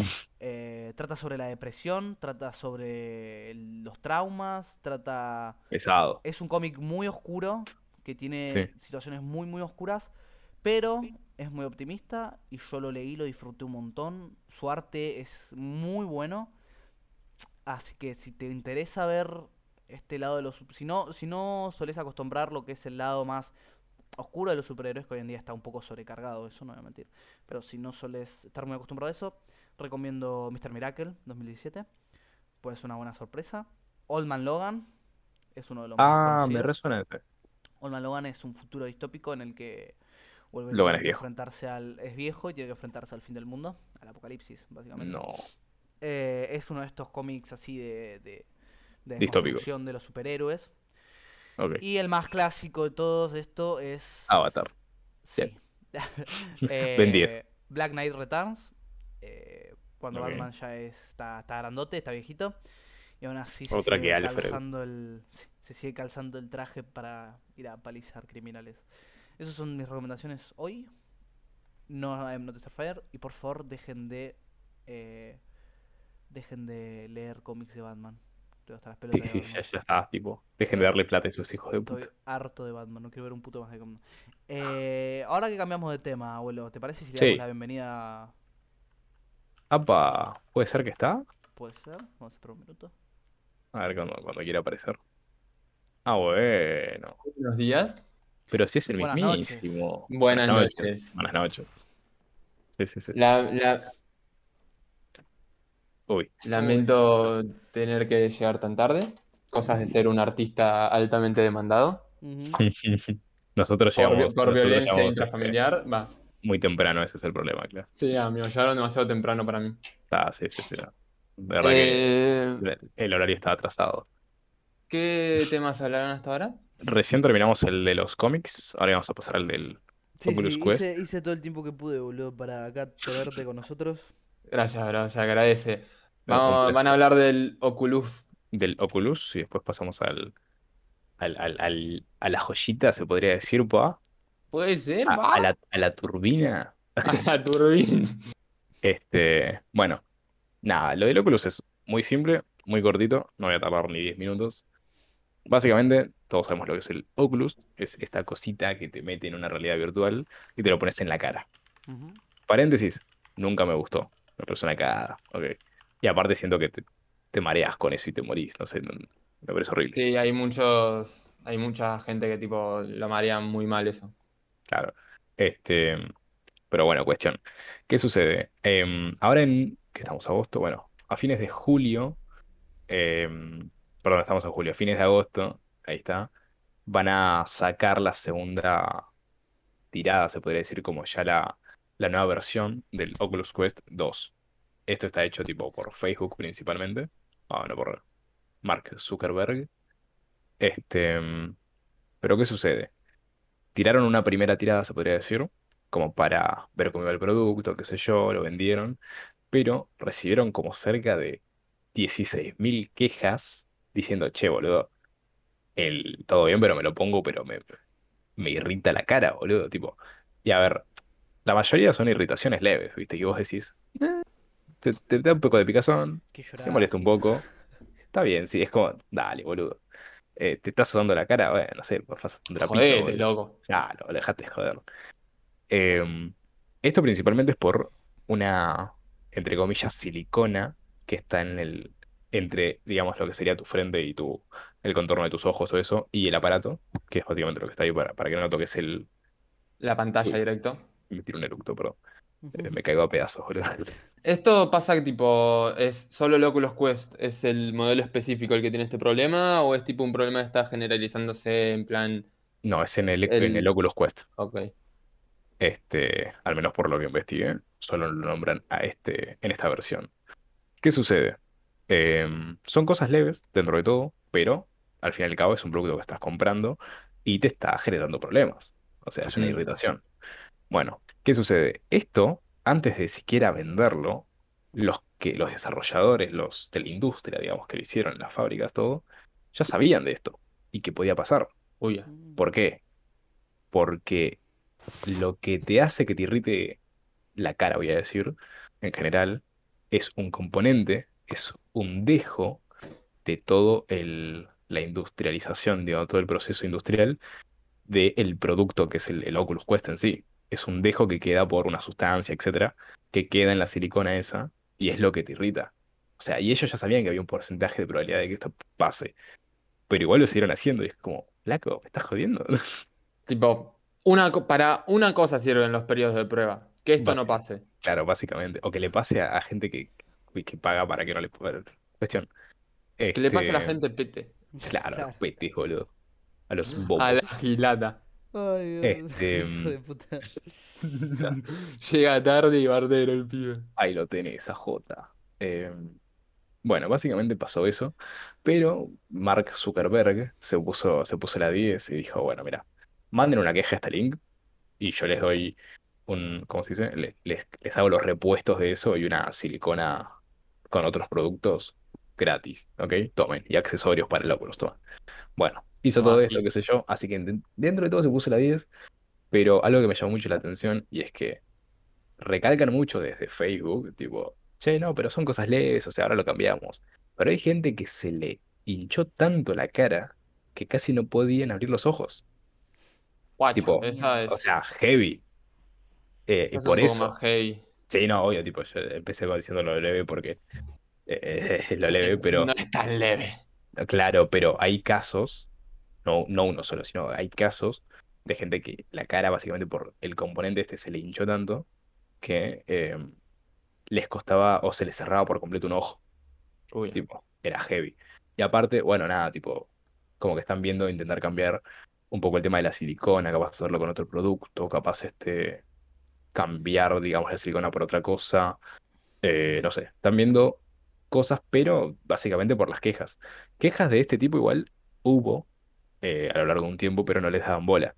Recién le dieron bola cuando eran ya como 16.000. O sea, pero A la Unas cuando eran, mierda, cuantas. cuando eran tipo 10, 8, 8.000 así, tipo, estaban como, "Ah, no pasa nada. Cuando eran unos pibes". 16.999, eh, no pasa nada. Cuando llegaron a los 17.000, uff, Claro, te, te fuiste mil para arriba, pero sí, sí, eh, bien. perdón, me confundí. No pasa nada, está bien. Pero No, nada, eh, básicamente eso. más vos. Escuchate encima ya tarde. Nah, boludo, encima, boludo. Este, pero bueno, Segundo re- track, eh, uno más y te, y te baneo. eh, en resumen lo que sucedió fue eso y ahora básicamente Facebook está eh, intentando solucionarlo con sus temas así. Me sorprende que nadie le haya metido una demanda todavía o no se haya hecho pública a ninguna demanda. Sí, sobre todo va la a gente que se le cierra los ojos, tipo. Pero nada, básicamente eso es lo que pasó con Oculus Quest esta, esta semana. Y se espera el, el- la llegada de la próxima versión ya mejorada para finales de agosto. La mierda, boludo. Watch. Sí, sí, sí, no, unos hijos de puta, boludo. Pero bueno, Ponele, o sea, el- este intercambio, eh, o sea, esta nueva versión, ¿qué onda? Los que están con la anterior y no pueden abrir un fucking ojo, eh, ¿se van a tener que agarpar la nueva versión o...? uno, uno sí se tienen que agarrar la nueva versión si es que la quieren. Y dos, eh, lo único que les dan es un repuesto de la silicona y algún accesorio para el Oculus Pero, Quest, ah, pero, o sea, tipo, yo sé, te, podés- te mandan de repente como para poder cambiar la silicona de tu Oculus Quest viejo y que no pase. Según dicen, sí. Ahora, Bueno, pasando, es, co- es como, es todo un gris legal ahí, tipo de... claro, no, si eso pasa, sí, tipo, hacen eso, envían la silicona nueva y se puede cambiar y yo qué sé, entonces, zafa, pasa. Eh, si no, si lo hubieran dejado el muere, la verdad. Si se No, hubieran sí. dicho, sacamos una nueva versión, sí, pero no puedo gastar 600 dólares de nuevo. Claro, sí, es No como, sé che, cuánto está el eh, estamos perdiendo mucha, mucha guita, muchachos. Sí. Pibe, por favor, te lo pido. Pero nada, la verdad que muy jodido. Y me sorprende el Mark Zuckerberg que tiene cara de buen tipo. Sabe todos nuestros secretos, Una aparte. cara de reptiliano tiene, boludo. Una Sí. cara de robot reptiliano, Una cara de que no es de este planeta, boludo. Sí, sí. como mínimo. De zona sur, debe ser, boludo. debe Zona ser de zona sur. Chicos, ¿alguno fue alguna vez a zona sur? Yo creo que no existe. No existe, No, es un mito del conurbano. Yo creo que es un mito del conurbano. Es un mito que viene un capítulo de Kirlian, boludo. Claro, Sí, claro. amigo. No exi- El bomberito vive en zona sur, boludo, para que te se Es el rey de zona sur. Sí, sí, La- es el más poronga de zona sur, amigo. Son sus dominios. La Humahuaca, boludo, es, el, es la mascota del bomberito en zona sur. Es la que defiende la entrada, boludo. Claro. Amigo, nos va a escuchar alguien de zona sur, nos va a recaber. Sí, sí, sí. Una cagada Sí. a palo. Gordita Gaming apoya la existencia de zona sur. Pra- Pride for zona sur. Ya, ya van a ser como zona norte. I want to believe. Igual tu belief. Bueno, basta de, Creemos en- basta de leyendas urbanas. ¿no? Que después no duermo. Claro, básicamente. Es verdad, yo tampoco. Eh, Pero hablando de leyendas urbanas, me, me, dije, me, me dicen por cucaracha que hubo gente muy turbia en una empresa, ¿puede ser, Juaco? Sí, sí, como siempre me, me, me toca hacer el bringer of bad news, no sé cómo se traduce en inglés, eh, al español. Portador, portador de malas noticias. Eso. Eh, y sí, sí, esta, la semana pasada eh, se concluyó una investigación de más de dos años con la empresa Blizzard en- como objetivo, con la acusación de crear un ambiente machista y pago desigual, además de numeradas, numeradísimas eh, acusaciones a personas puntuales por acoso sexual. ¿Quién es el demandante? ¿Por qué esto es ahora? Más allá de que, bueno, una compañía tan grande como Blizzard, ¿por qué esto estalla así? Porque la demanda está hecha por el condado de California. Eh, Es verdad, es verdad, es un, no, es un, es, es tremendo eso. Un, un condado que te está, te está demandando el Estado, básicamente.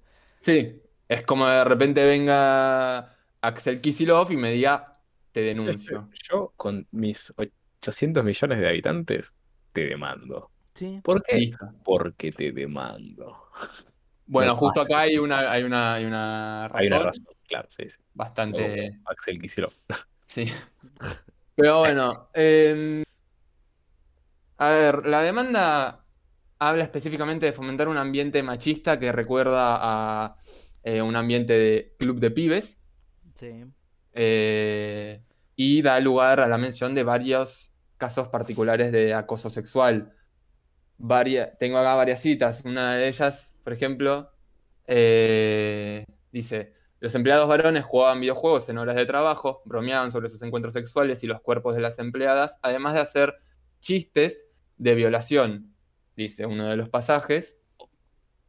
Y, eh, y este, compor- este comportamiento además era no solo sabido, sino que además alentado por los eh, supervisores, por algunos de los supervisores, porque tampoco fue todo Blizzard.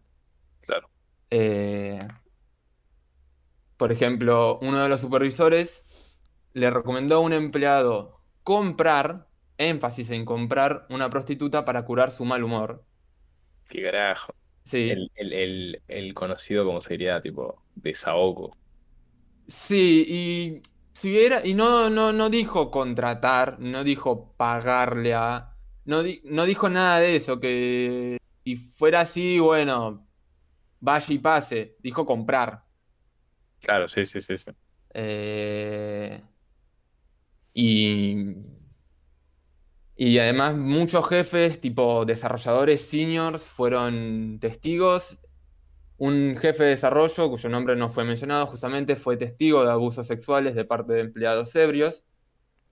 Eh, pero quien sí fue nombrado fue Alex Afrasiabi, ex director creativo senior de World of Warcraft, No. al cual se le permitió participar de un acoso sexual flagrante con pocas o casi ninguna consecuencia. Durante la BlizzCon, Afrasiabi realizó varios avances sobre varias empleadas, diciendo que quería casarse con ellas, las intentaba besar y las abrazaba. Varios empleados y supervisores tuvieron que sacárselo de encima cuando lo vieron. Ah, eso, es- eso es durísimo, man. ¿Cómo... Eso es bastante, eso es bastante fuerte, la verdad. Eh, Y eso, es, sí. La demanda también vincula el suicidio de una empleada con el acoso que recibió de parte de un supervisor durante un viaje a la ya nombrada convención. Y no me entero, boludo. Tipo, Te la cuento. tipo, ya estamos hablando de suicidio, boludo. Sí. La demanda no es. Evidentemente la empresa lo negó todo, eh, diciendo que no se trataba además de burócratas irresponsables queriendo echar a las empresas de California y lanzó, lanzó un comunicado que es demasiado largo como para nombrarlo todo, si no sobra tiempo quizás lo leo después, pero lanzó un comunicado en el que resumidas cuentas decía que la investigación había llevado a cabo de manera irresponsable y apresurada y que era toda una forma de poder expulsar de vuelta a empresas de, de California que responde a un esquema que lleva pasando hace ya varios meses. Sin embargo, esto eh, se cae a pedazos, sin broma in- in- entendida, sin intento de broma, eh, cuando analizamos que esta misma semana, este martes, eh, varios empleados de la empresa realizaron un- una carta de documento, una carta abierta, en la cual eh, decían, eh, acá, acá lo tengo, es un comunicado eh, para definen la respuesta de Blizzard como horrenda e insultante y que, para ponerlo de forma clara, nuestros valores como empleados no son representados por las palabras y acciones de nuestros líderes. Es que precisamente ellos son los que están tipo.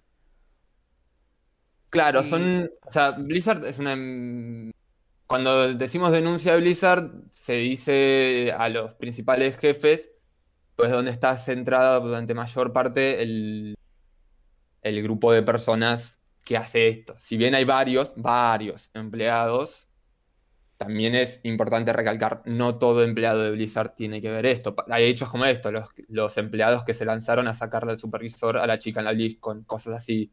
Sí, sí, sí. Y de esos 2.600 empleados me cuesta, me cuesta mucho pensar que todos son mujeres, ponele, que solo.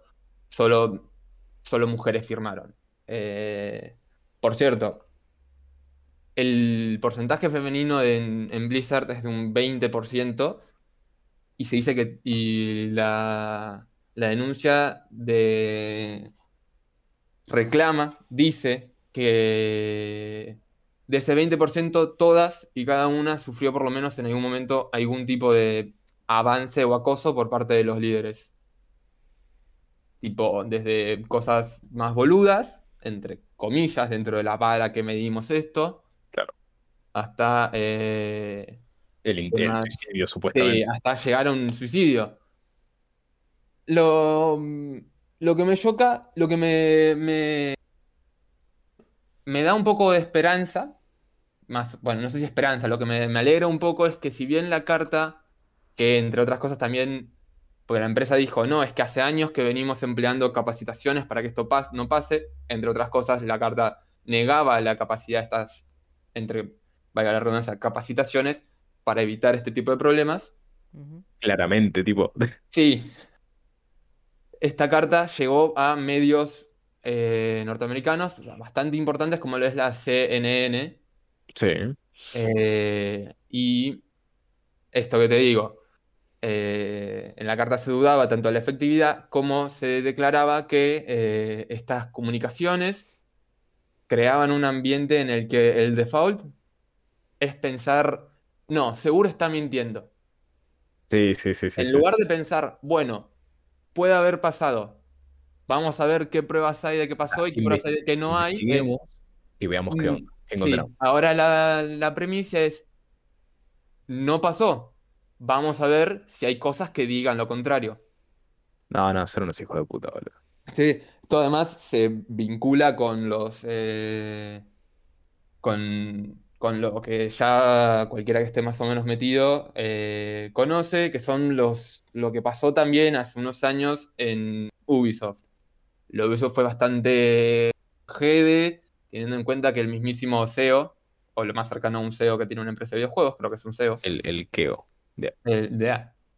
Eh, se vio involucrado y fue acusado por varias, varias personas de haber participado en este tipo de acosos. Eh, esta carta de documento, además, lo que tiene, lo que está bueno es que como que reanimó a los empleados de Ubisoft eh, a volver a tocar el tema, a volver a decir de repente, che, esto no se terminó porque se hizo público, esto sigue pasando y de hecho los cambios en la empresa son mínimos. Eso, eso suele pasar en muchísimos lados, siento. en- Sí, por lo general, tipo, más o menos, eh, digamos, densidad así de, de cantidad de personas que, que lo padecen, es como que siempre es, está de modo cerro público, se hace público, todos están, no sé, dos días como, no, loco, qué garrón, qué sé yo, y después, tipo, la siguiente semana es como, ¿viste el partido? de co-?" y, y- pero siguen los problemas. sí, Y- sí. a nivel judicial no se suele hacer, tipo, nada, digamos, en ese sentido. Si bien Ubisoft despidió varias personas, varias y varios, tipo, se fueron ellos por voluntad propia, porque eran grandes jefazos.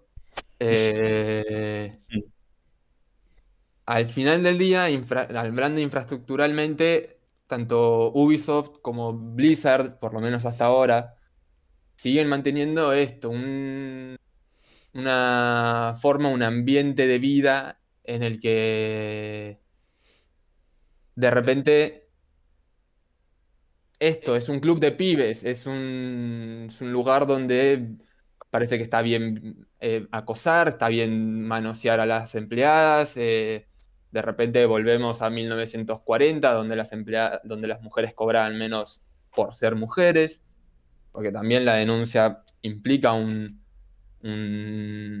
una fomentación al pago desigual por tareas eh, significativamente similares.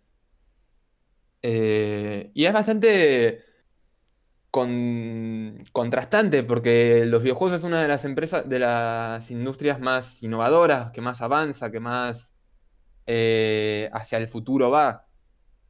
Y sin embargo, sigue viéndose afectada por los mismos problemas de siempre, si no es que más, cuando están cubiertas por justamente esta capa de innovación y modernidad.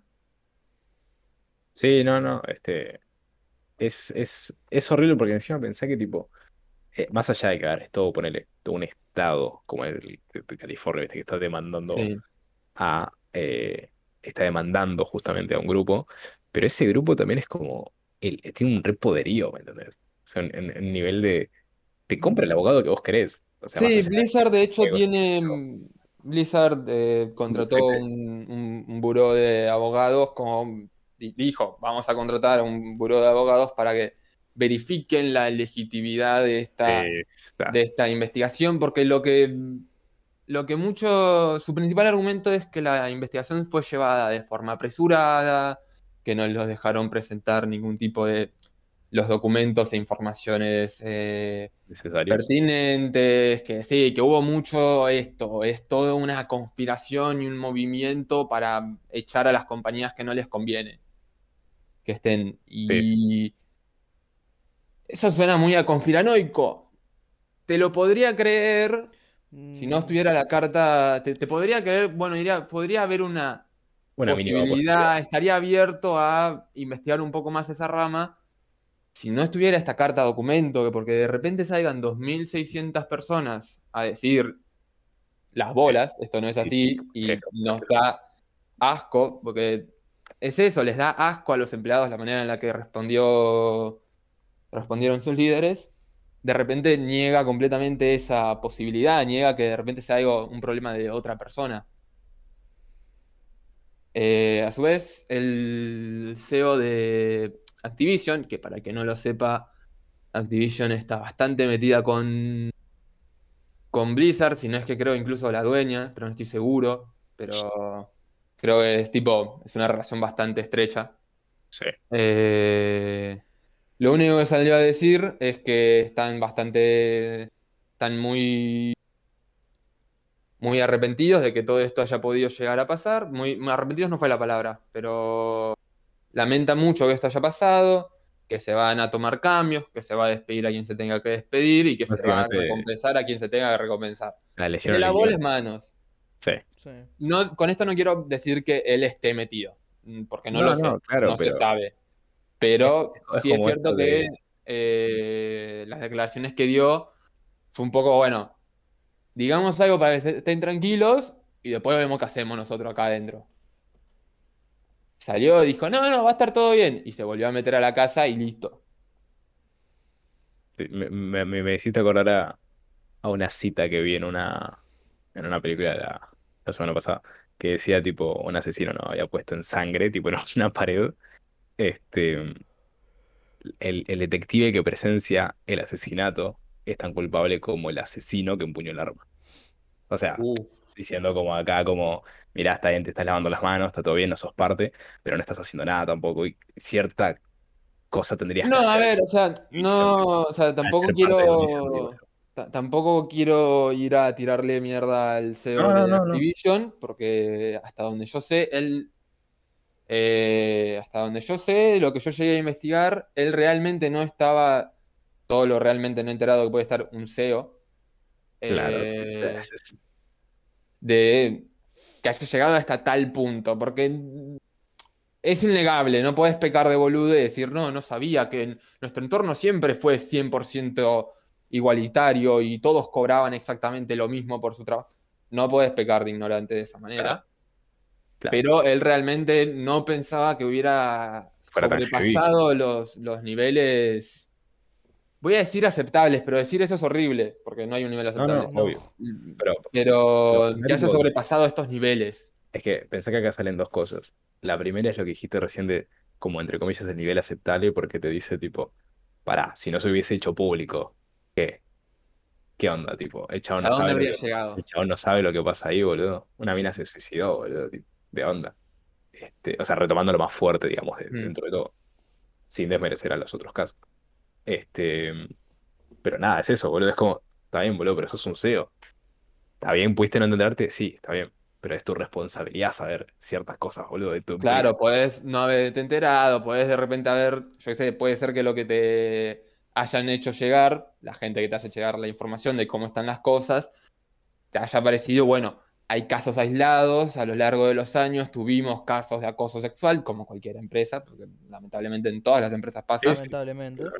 pero que de repente la información que te hayan hecho llegar no la haga ver como, bueno, tenemos un problema muy serio. No me de sorprendería que la que esto- hace llegar la información es parte de... Probablemente, porque es esto, muchos de los acusados son supervisores, programadores seniors, cosas, personas que son como el vínculo entre la, entre la info que le llega al CEO y el equipo en el que están pasando las cosas.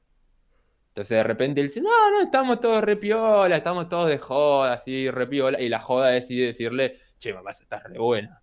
Claro, o, bueno, pasar capaz ya el contacto, etcétera, tipo.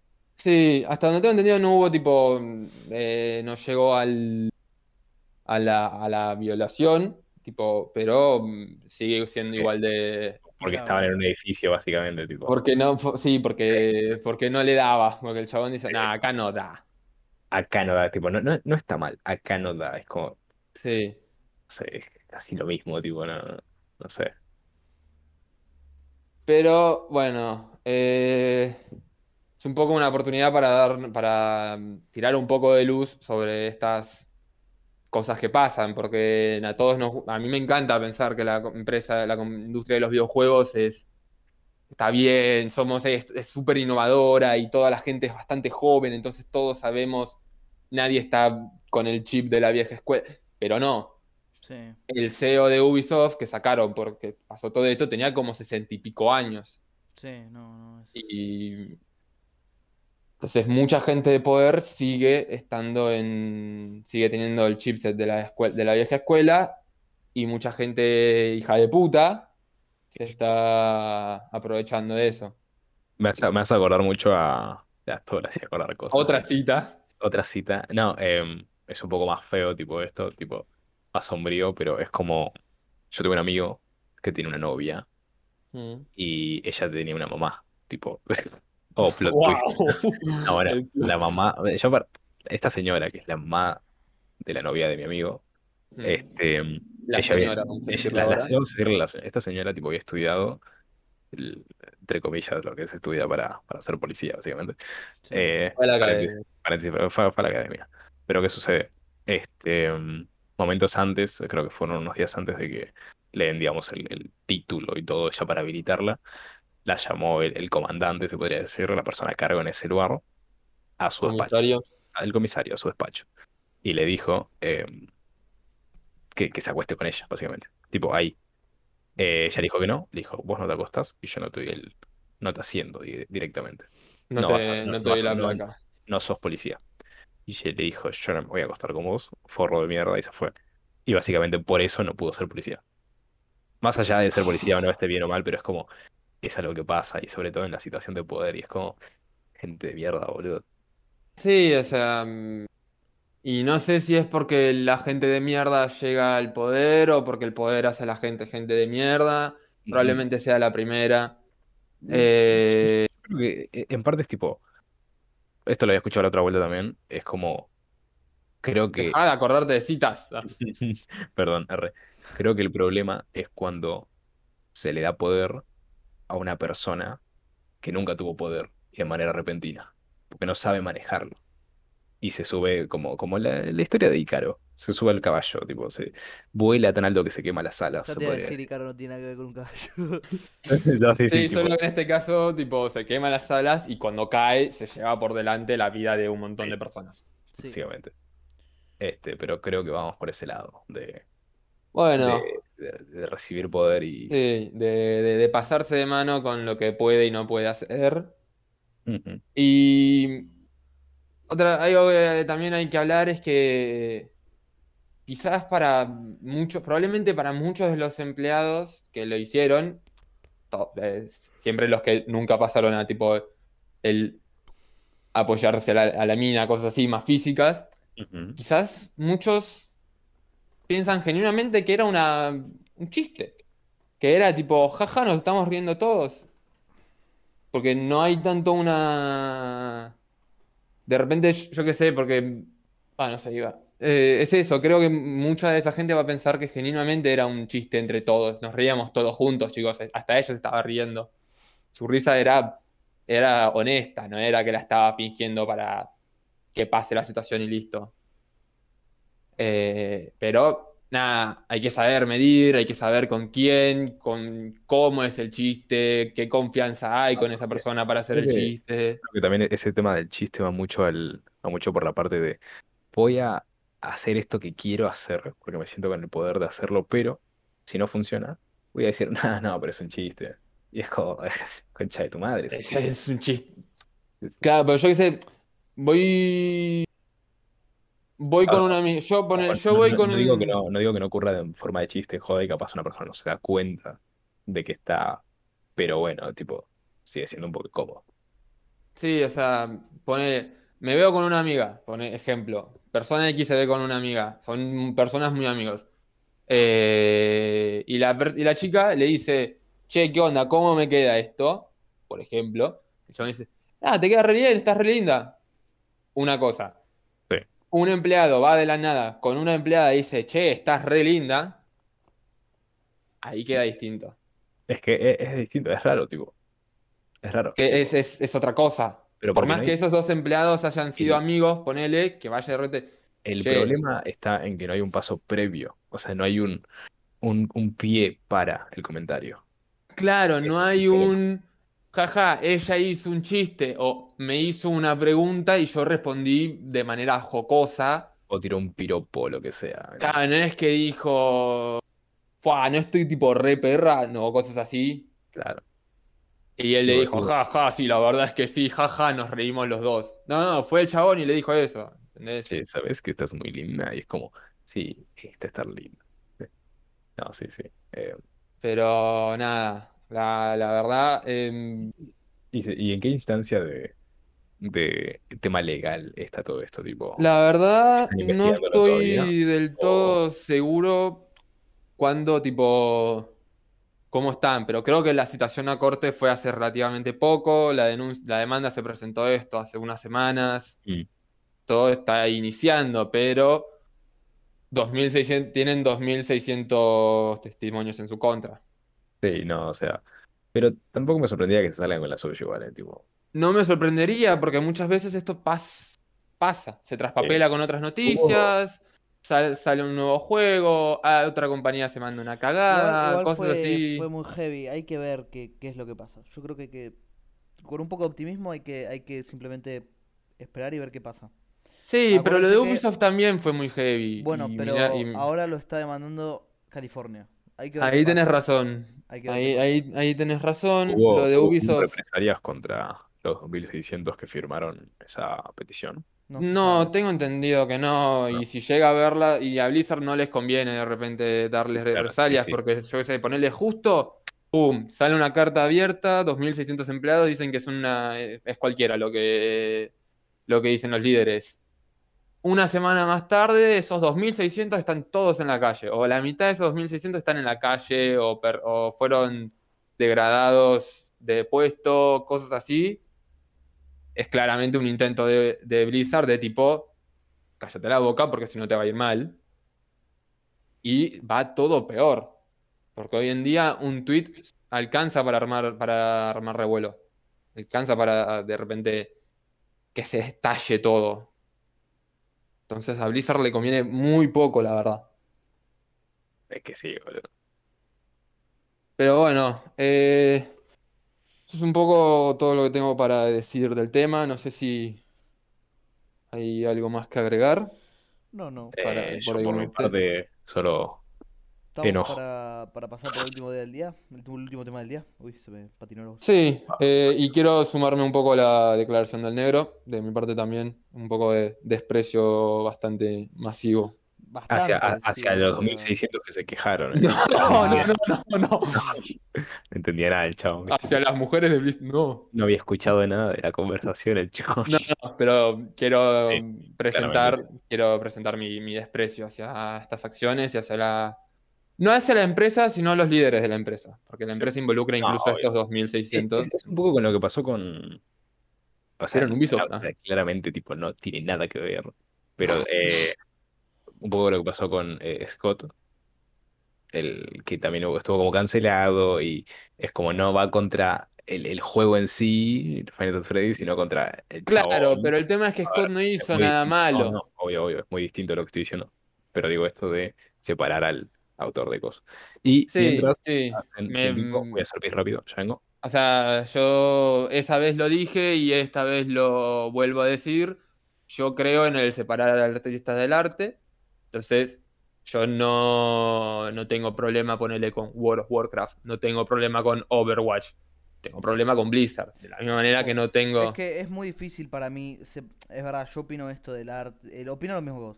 Por una empresa de un videojuego me parece una cosa rara. Porque, por ejemplo, yo sí tengo problemas con Overwatch. Porque. Y es culpa de Blizzard que tenga problemas con Overwatch. A ver. Em, pero bueno, ese es tema para otro día. Pero. No, bueno, pero no ahí, o sea, tenés, es culpa de Blizzard porque es la autora, de la misma manera que tendrías problemas con un autor de un libro porque el libro es malo, ponele. Sí, es culpa del autor porque el autor obvio. lo escribió. Es decir, no es que no vas a ir a comprar el juego porque. Que a ver, que en parte quizás es lo que corre. Es muy delicado este tema. Porque, a ver. Es un tema con demasiados es matices de gris. Súper repudiable. Es súper repudiable esto. Pero la verdad, va a salir el nuevo Diablo 2 remake. A la gente le gusta el Diablo 2 remake, el Diablo 2. A mí no, no es el caso. Em, ¿Van a no comprar el juego para mostrarse en contra de Blizzard? ¿Cómo, cómo impacta esto en la cultura del videojuego? Es complicadísimo. Es complicadísimo y no. Sí, sí, o sea. La verdad que antes de dar Eso, o sea, opinión, es- acá me gustaría pensarlo en mis adentros, en mi interioridad y ver qué poronga, pero complicado, complicado. Sí, sí, el comentario viene más para dejar en claro que el, el odio es hacia eh, los Ah, sí, líderes, hacia los, las empresas. claro, No sí. hacia el que compra Overwatch, al que se compra una skin, al que va a comprar el diálogo. ni No es mucho, hacia menos, ni ellos. mucho menos para los desarrolladores, la gente Ni mucho menos. Que no están Eh, es con estas cosas. es con- pura y exclusivamente hacia aquellos que sean los culpables, perpetradores, son, son el, el malo de la historia, a quien hay que odiar. Pero bueno, eh, siguiendo en las malas, pero por lo menos no tan mala, Sí. Podría bueno, ser peor. Claro, siempre se puede. Para, para alegrar un poco el humor, eh, la saga Titanfall está en camino a ser injugable, eh, básicamente. ¿Y por qué es esto? Bueno, para entender por qué la saga Titanfall está en camino a ser injugable, tenemos que remontarnos a Titanfall 1. Titanfall 1, eh, detalle, tiene una campaña puramente online. Eh, entonces, en un momento, cierto momento, en Titanfall, grandes streamers y creadores de contenido y personajes importantes de la comunidad empezaron a notar cómo sus pings eran demasiado altos como para hacer mal internet. No era que de repente tenían 200 de ping, ponele, que es bastante alto, pero si alguna vez jugaron con Telecentro saben que no es tanto. Sí. Eh, de repente estábamos hablando miles y miles y miles de ping. Plan de abrir tu, apretar tab y ver 1500 Sí. de base. Yo una vez jugué con 23.000. Sí, pero vos sos argentino. Es verdad. eh, Tu opinión no cuenta. Me, me agar- me agarró de las patas y me tiró a la tierra, boludo. Me dijo, tipo, me volvió el piso, boludo. Dijo, "No, amigo. qué pelotudo. Obvio que te va a andar mal el internet. Tenés telecentro. Bastante claro. Sí, sí. Aguante, claro. Pero bueno, eh, y esto se le comunicó evidentemente a la empresa, Respawn Entertainment, los desarrolladores dijeron, bueno, estamos hablando, estamos viendo una solución, yo qué sé. Y la comunidad se quedó medio feliz, "Eu, lo saben, lo van a solucionar. No tuvieron, y la comunidad nunca tuvo motivos para pensar que Respawn era una empresa ausente. ¿Qué pasa? Esto evolucionó a que estos mismos grandes streamers de repente entraban en una especie de lista negra en la que básicamente no te podías conectar a los servidores. Nivel al estilo de entras a la partida, ves toda la cinemática que hay al principio de a por ellos, eh, yo qué sé, saltás del- de la nave, el servidor se congela, se apaga y te expulsa. Eh, también queja, che, ¿qué está pasando? Respawn, lo estamos solucionando. Sigue evolucionando y de repente esto se expande a todos los jugadores. Hoy en día, jugar Titanfall 1 es prácticamente imposible. Y al no tener una campaña offline, ni siquiera eso. Es verdad, no, porque el juego es puramente online. Puramente online. El modo historia es online, las partidas multiplayer son online, no hay nada para hacer fuera de, de línea. Todo tenés que pasar por los servidores y no, no se puede entrar a los servidores. Claro, porque Ahora- está todo esto del coso. Sí. Ahora, esto también se traspasó a Titanfall 2 u- recientemente. Recientemente, de vuelta, grandes streamers empezaron a, a denunciar cómo están entrando en esto, en listas negras, en, a no poder entrar, ni siquiera con cuentas alternativas. Como que iba más bien a un tema IP. Qué garrón que se dieron cuenta después de que le pegaron un tiro a la abuela que estaba mirando Netflix. bro. ¿Cómo? Qué garrón que se dieron cuenta que el problema del internet eran hacks. Agarró pegado un tiro a la abuela. El Netflix, la puta madre. ¡Abuela! Mira, es que estoy viendo Pasión de Gavilanes. Abuela. ¿Por qué no baja el internet? ¿Qué más querés de mí? Pero- no apagué la tele, qué boludo. Pero bueno, ¿qué carajo está pasando? ¿Por qué tenemos estas listas negras y por qué todo apunta a que Titanfall 2 tampoco se va a poder jugar? Por una serie de lo que se llaman ataques DDoS o negación distribuida de acceso al servidor, de servicio, digo, por sus siglas en inglés, eh, Distributed Denial of Service, creo, una cosa por el estilo, tengo mal, mi pronunciación es bastante mala que en su nivel más básico, que es el que está pasando ahora, es básicamente que a través de una brecha de seguridad en los servidores, el, el hacker, que se hace pasar por Shaune, una cosa así se escribe, con J, eh, puede de repente hacer que tu compu mande una cantidad masiva de inputs y cosas que hagan que se crashee de repente. Puede controlar una red de compus en las que mandan al servidor, tipo detectan, ah, tal IP se conectó a este servidor, entonces todas esas compus se conectan a ese servidor, mandan una cantidad masiva de inputs, ¡pum! El servidor se cae y se joden todos.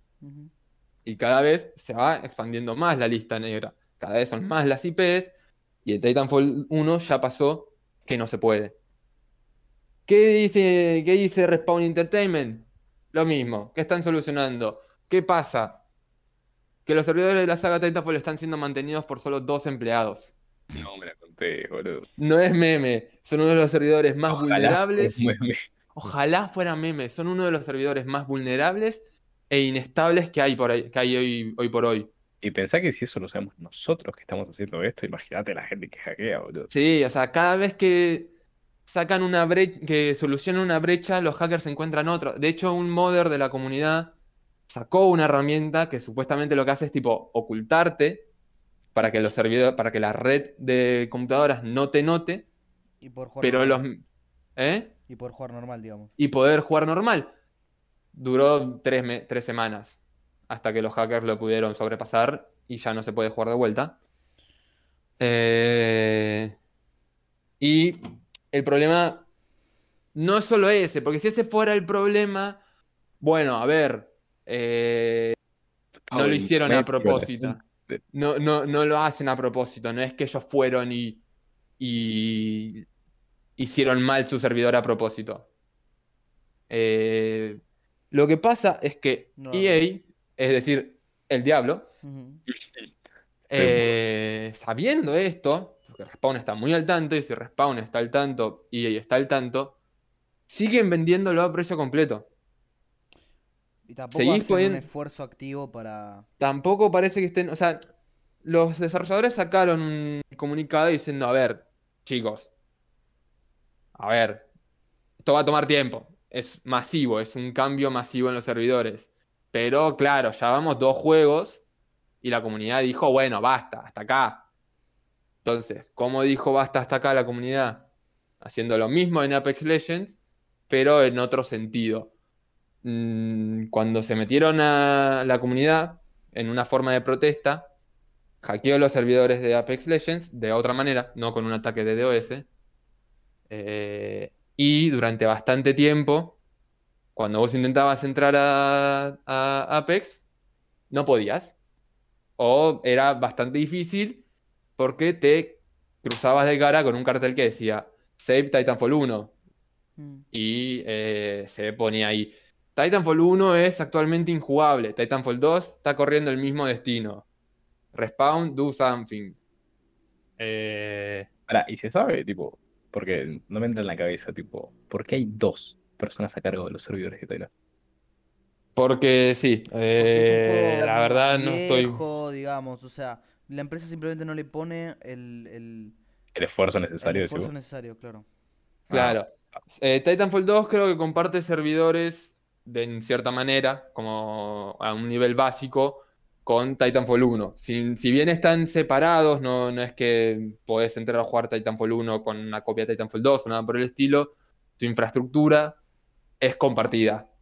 Y la infraestructura de Titanfall 1 de los servidores fue hecha cuando Respawn Entertainment era, eran cinco gatos locos que se fueron de Activision. Entonces, ahí tenía sentido que el servidor esté mal y mantenido por dos. Claro. Pero Respawn Entertainment ahora tiene una saga, se rumorea un tercer Titanfall y tiene uno de los mayores, de los mayores Battle Royales que hay en el, en el mercado. Ya no hay excusa y tienen Electronic Arts de fondo, poniendo la plata. Yo quiero creer que realmente están trabajando en una, una respuesta y que es esto, que va a tomar tiempo, que es un cambio masivo en el servidor. Yo quiero creer que es eso. Pero hoy vinimos en modo pesimista y, los ra- y la... Y Si la... hacer esta noticia, sabía hace un rato. No, bueno, Sí. Lo de lo, lo de lo que había dicho, el tema de Pera también fue medio pesimista igual. Eh, ah, me no- me yo no, Me quedan a pedazos. Sí, hoy pará. venimos medio... Igual yo después salí que se le editaron los ojos a unos y a otro, tipo un chabón que mató a sus viejos, así que Sí. no, y hoy vinimos medio. La- no, esta semana fue, fue, fue pesada. eh, pero bueno, así es el gaming. arriba los- Un- esto es un baño de realidad. Sí. Eh, ¿hablaron de lo que iba a hablar nuestro cuarto amigo no presente? No, y yo El- creo el que de- podríamos de- dejarlo porque faltan 10 minutitos para terminar y... Ok. Y Pera tiene que, que Pero bueno. sí, Ey, por lo menos hay remasters. Ah. Igual me encanta porque es como un remaster en vísperas del, del remake. Sí, como-. No, es ese creo el, Sí, sí, el sí. tipo. Lo que, lo no, que va a salir es un remaster de Dead Space 1 y 2. No es que va a salir un remaster y un remake. No, va a ser un remake, boludo. Tipo un, un ¿Remake o remaster? Sé que es un solo proyecto. No sé si es un remake o un remaster. Creo que tipo Topics dijo remaster, pero Tengo es un enten- remake. No, yo creo que tengo entendido que es un poco un remaster. Porque del Dead Space lo que se va a hacer es tipo un reinicio completo y, y con otra O sea, no con otra historia, pero con bases en la historia original. Con Bueno, todo. eso es un reboot. Ya hablamos de tipo un reboot. ¿No es lo mismo que remake eso? No. Remake es cuando rehaces completamente y cambias las mecánicas. Remaster es cuando mejorás los, los gráficos. Y reboot es cuando reiniciás la línea de tiempo. No, bueno, remaster no sé si lo van a hacer. No Eh, sé si la línea de tiempo, sino tanto como todo, sí, el producto, lo Bueno, reiniciás. sí, reiniciás su universo, por así decirlo. Claro, eso van a hacer. Sí, entonces es un reboot y los reboots, como se suelen hacer después de que haya salido la tem- la- el producto original, suelen venir acompañados de pulido de, mejor, de mecánicas, mejores gráficos, cosas así, yo qué sé. Con el remaster, con, con esto del reboot de Dead Space 1 y 2 yo estoy bastante cebado. De hecho, en el tráiler se ve al final el cut off their limbs. Yo tengo eso como fondo de pantalla. ¿En serio? Sí. Ah, Pela, ¿te acuerdas que hablamos acerca de lo malo que es la piratería? Sí. ¿Qué hiciste, po- negro? ¿Qué hiciste? Ya no decía nada, ¿viste? No, ¡Negro, qué hiciste, por Dios! eh, me, me bajé la saga de Dead Space. ¡No! Ah, pero- y bueno, cada pero- uno pero- peca a su manera, boludo. Pero, eh, pero después eliminé. espera, ¿me vas a decir que vos no ves películas y series por internet de manera pirata? No sé, a ver, me puse a ver The Office por Prime Video. Todo para decir que tengo Prime Video. no. eh, me puse a ver The Office Yo- y vi seis temporadas en una semana, boludo. Está Godines. Yo estoy pagando, yo estoy pagando, estaba, ahora ya no tanto, estoy pagando Prime porque Para por suscribirte Prime gratis Gaming. con tu suscripción de No me supe, chiquita. no me supe suscribir gratis con mi suscripción gratuita Eh, Te chiquita, a Tenés que ir suscribirse a- y te suscribes. Te- pero te me, me tiró, me dijo, pagame. No, no, tenés que suscribirte y vincular tu cuenta de Amazon Gaming con la de cosas. Si ya está, Ah, sí. suscribirse y suscribirse te dice uno que Twitch Prime, qué sé yo. Sí. ¿Ya? ¿Te suscribiste? Suscribido. Me suscribí. Yo, yo me suscribiría, Va, pero yo no vamos. quise. Buena, JCL456, que se creó con Twitch Prime con Cali chiquita. ¿Quién será, boludo? ¿Quién será? Un máster, eh, boludo, un máster. No sé quién será, pero. Como diría el buen Alex el Capo, son las Prime O'Clock. las Prime O'Clock, sí, sí. La Prime O'Clock. Eh, seis temporadas de Office en una semana, boludo. Está Watch. Godine, brother. Me gusta mucho. Eh, pero bueno, hablando de la piratería, no voy a hablar sobre la piratería de este episodio, ya hablé demasiado de eso hoy. Sí, Te lo perdiste, Juaco. Malaya, boludo. mal ahí. Tendrás que reescuchar el, el, el podcast, boludo. Yo los escucho. Yo Yo, también. yo, yo, yo los escucho en Spotify, todo el- Escu- la verdad. Escuchalo, escuchalo, te vas a llevar una sorpresa. ¿Y, y, dó- y dónde nos pueden encontrar? ¿En Spotify, gente? en eh, la taberna de Gorditas Gaming. También nos pueden encontrar en el Twitch de Acali Chiquita todos los días sábados de 6 a 8 de la noche. Acá y charlar con nosotros por el chat. Saludo a, como siempre, a Juanpe que nos está mirando del chat. Grande y nos- Juanpe, boludo, lo. Sí, Alguien Juanpe. haga lo admin del server, boludo. No. Bueno, yo lo intenté, Eh. En fin, todos los miércoles en Spotify. Sí, todas las semanas. Así que eso es todo Poné, por hoy. poné. ¿Eh? Nada. ¿Cómo? Disculpame. ¿Cómo? No, no, no. Ah, Terminé el directo. Bien. Eh, eso es todo por hoy. Ojalá lo Hasta la haya próxima. pasado bien y nos despedimos. Abraciño. Adiós. Adiós, gente.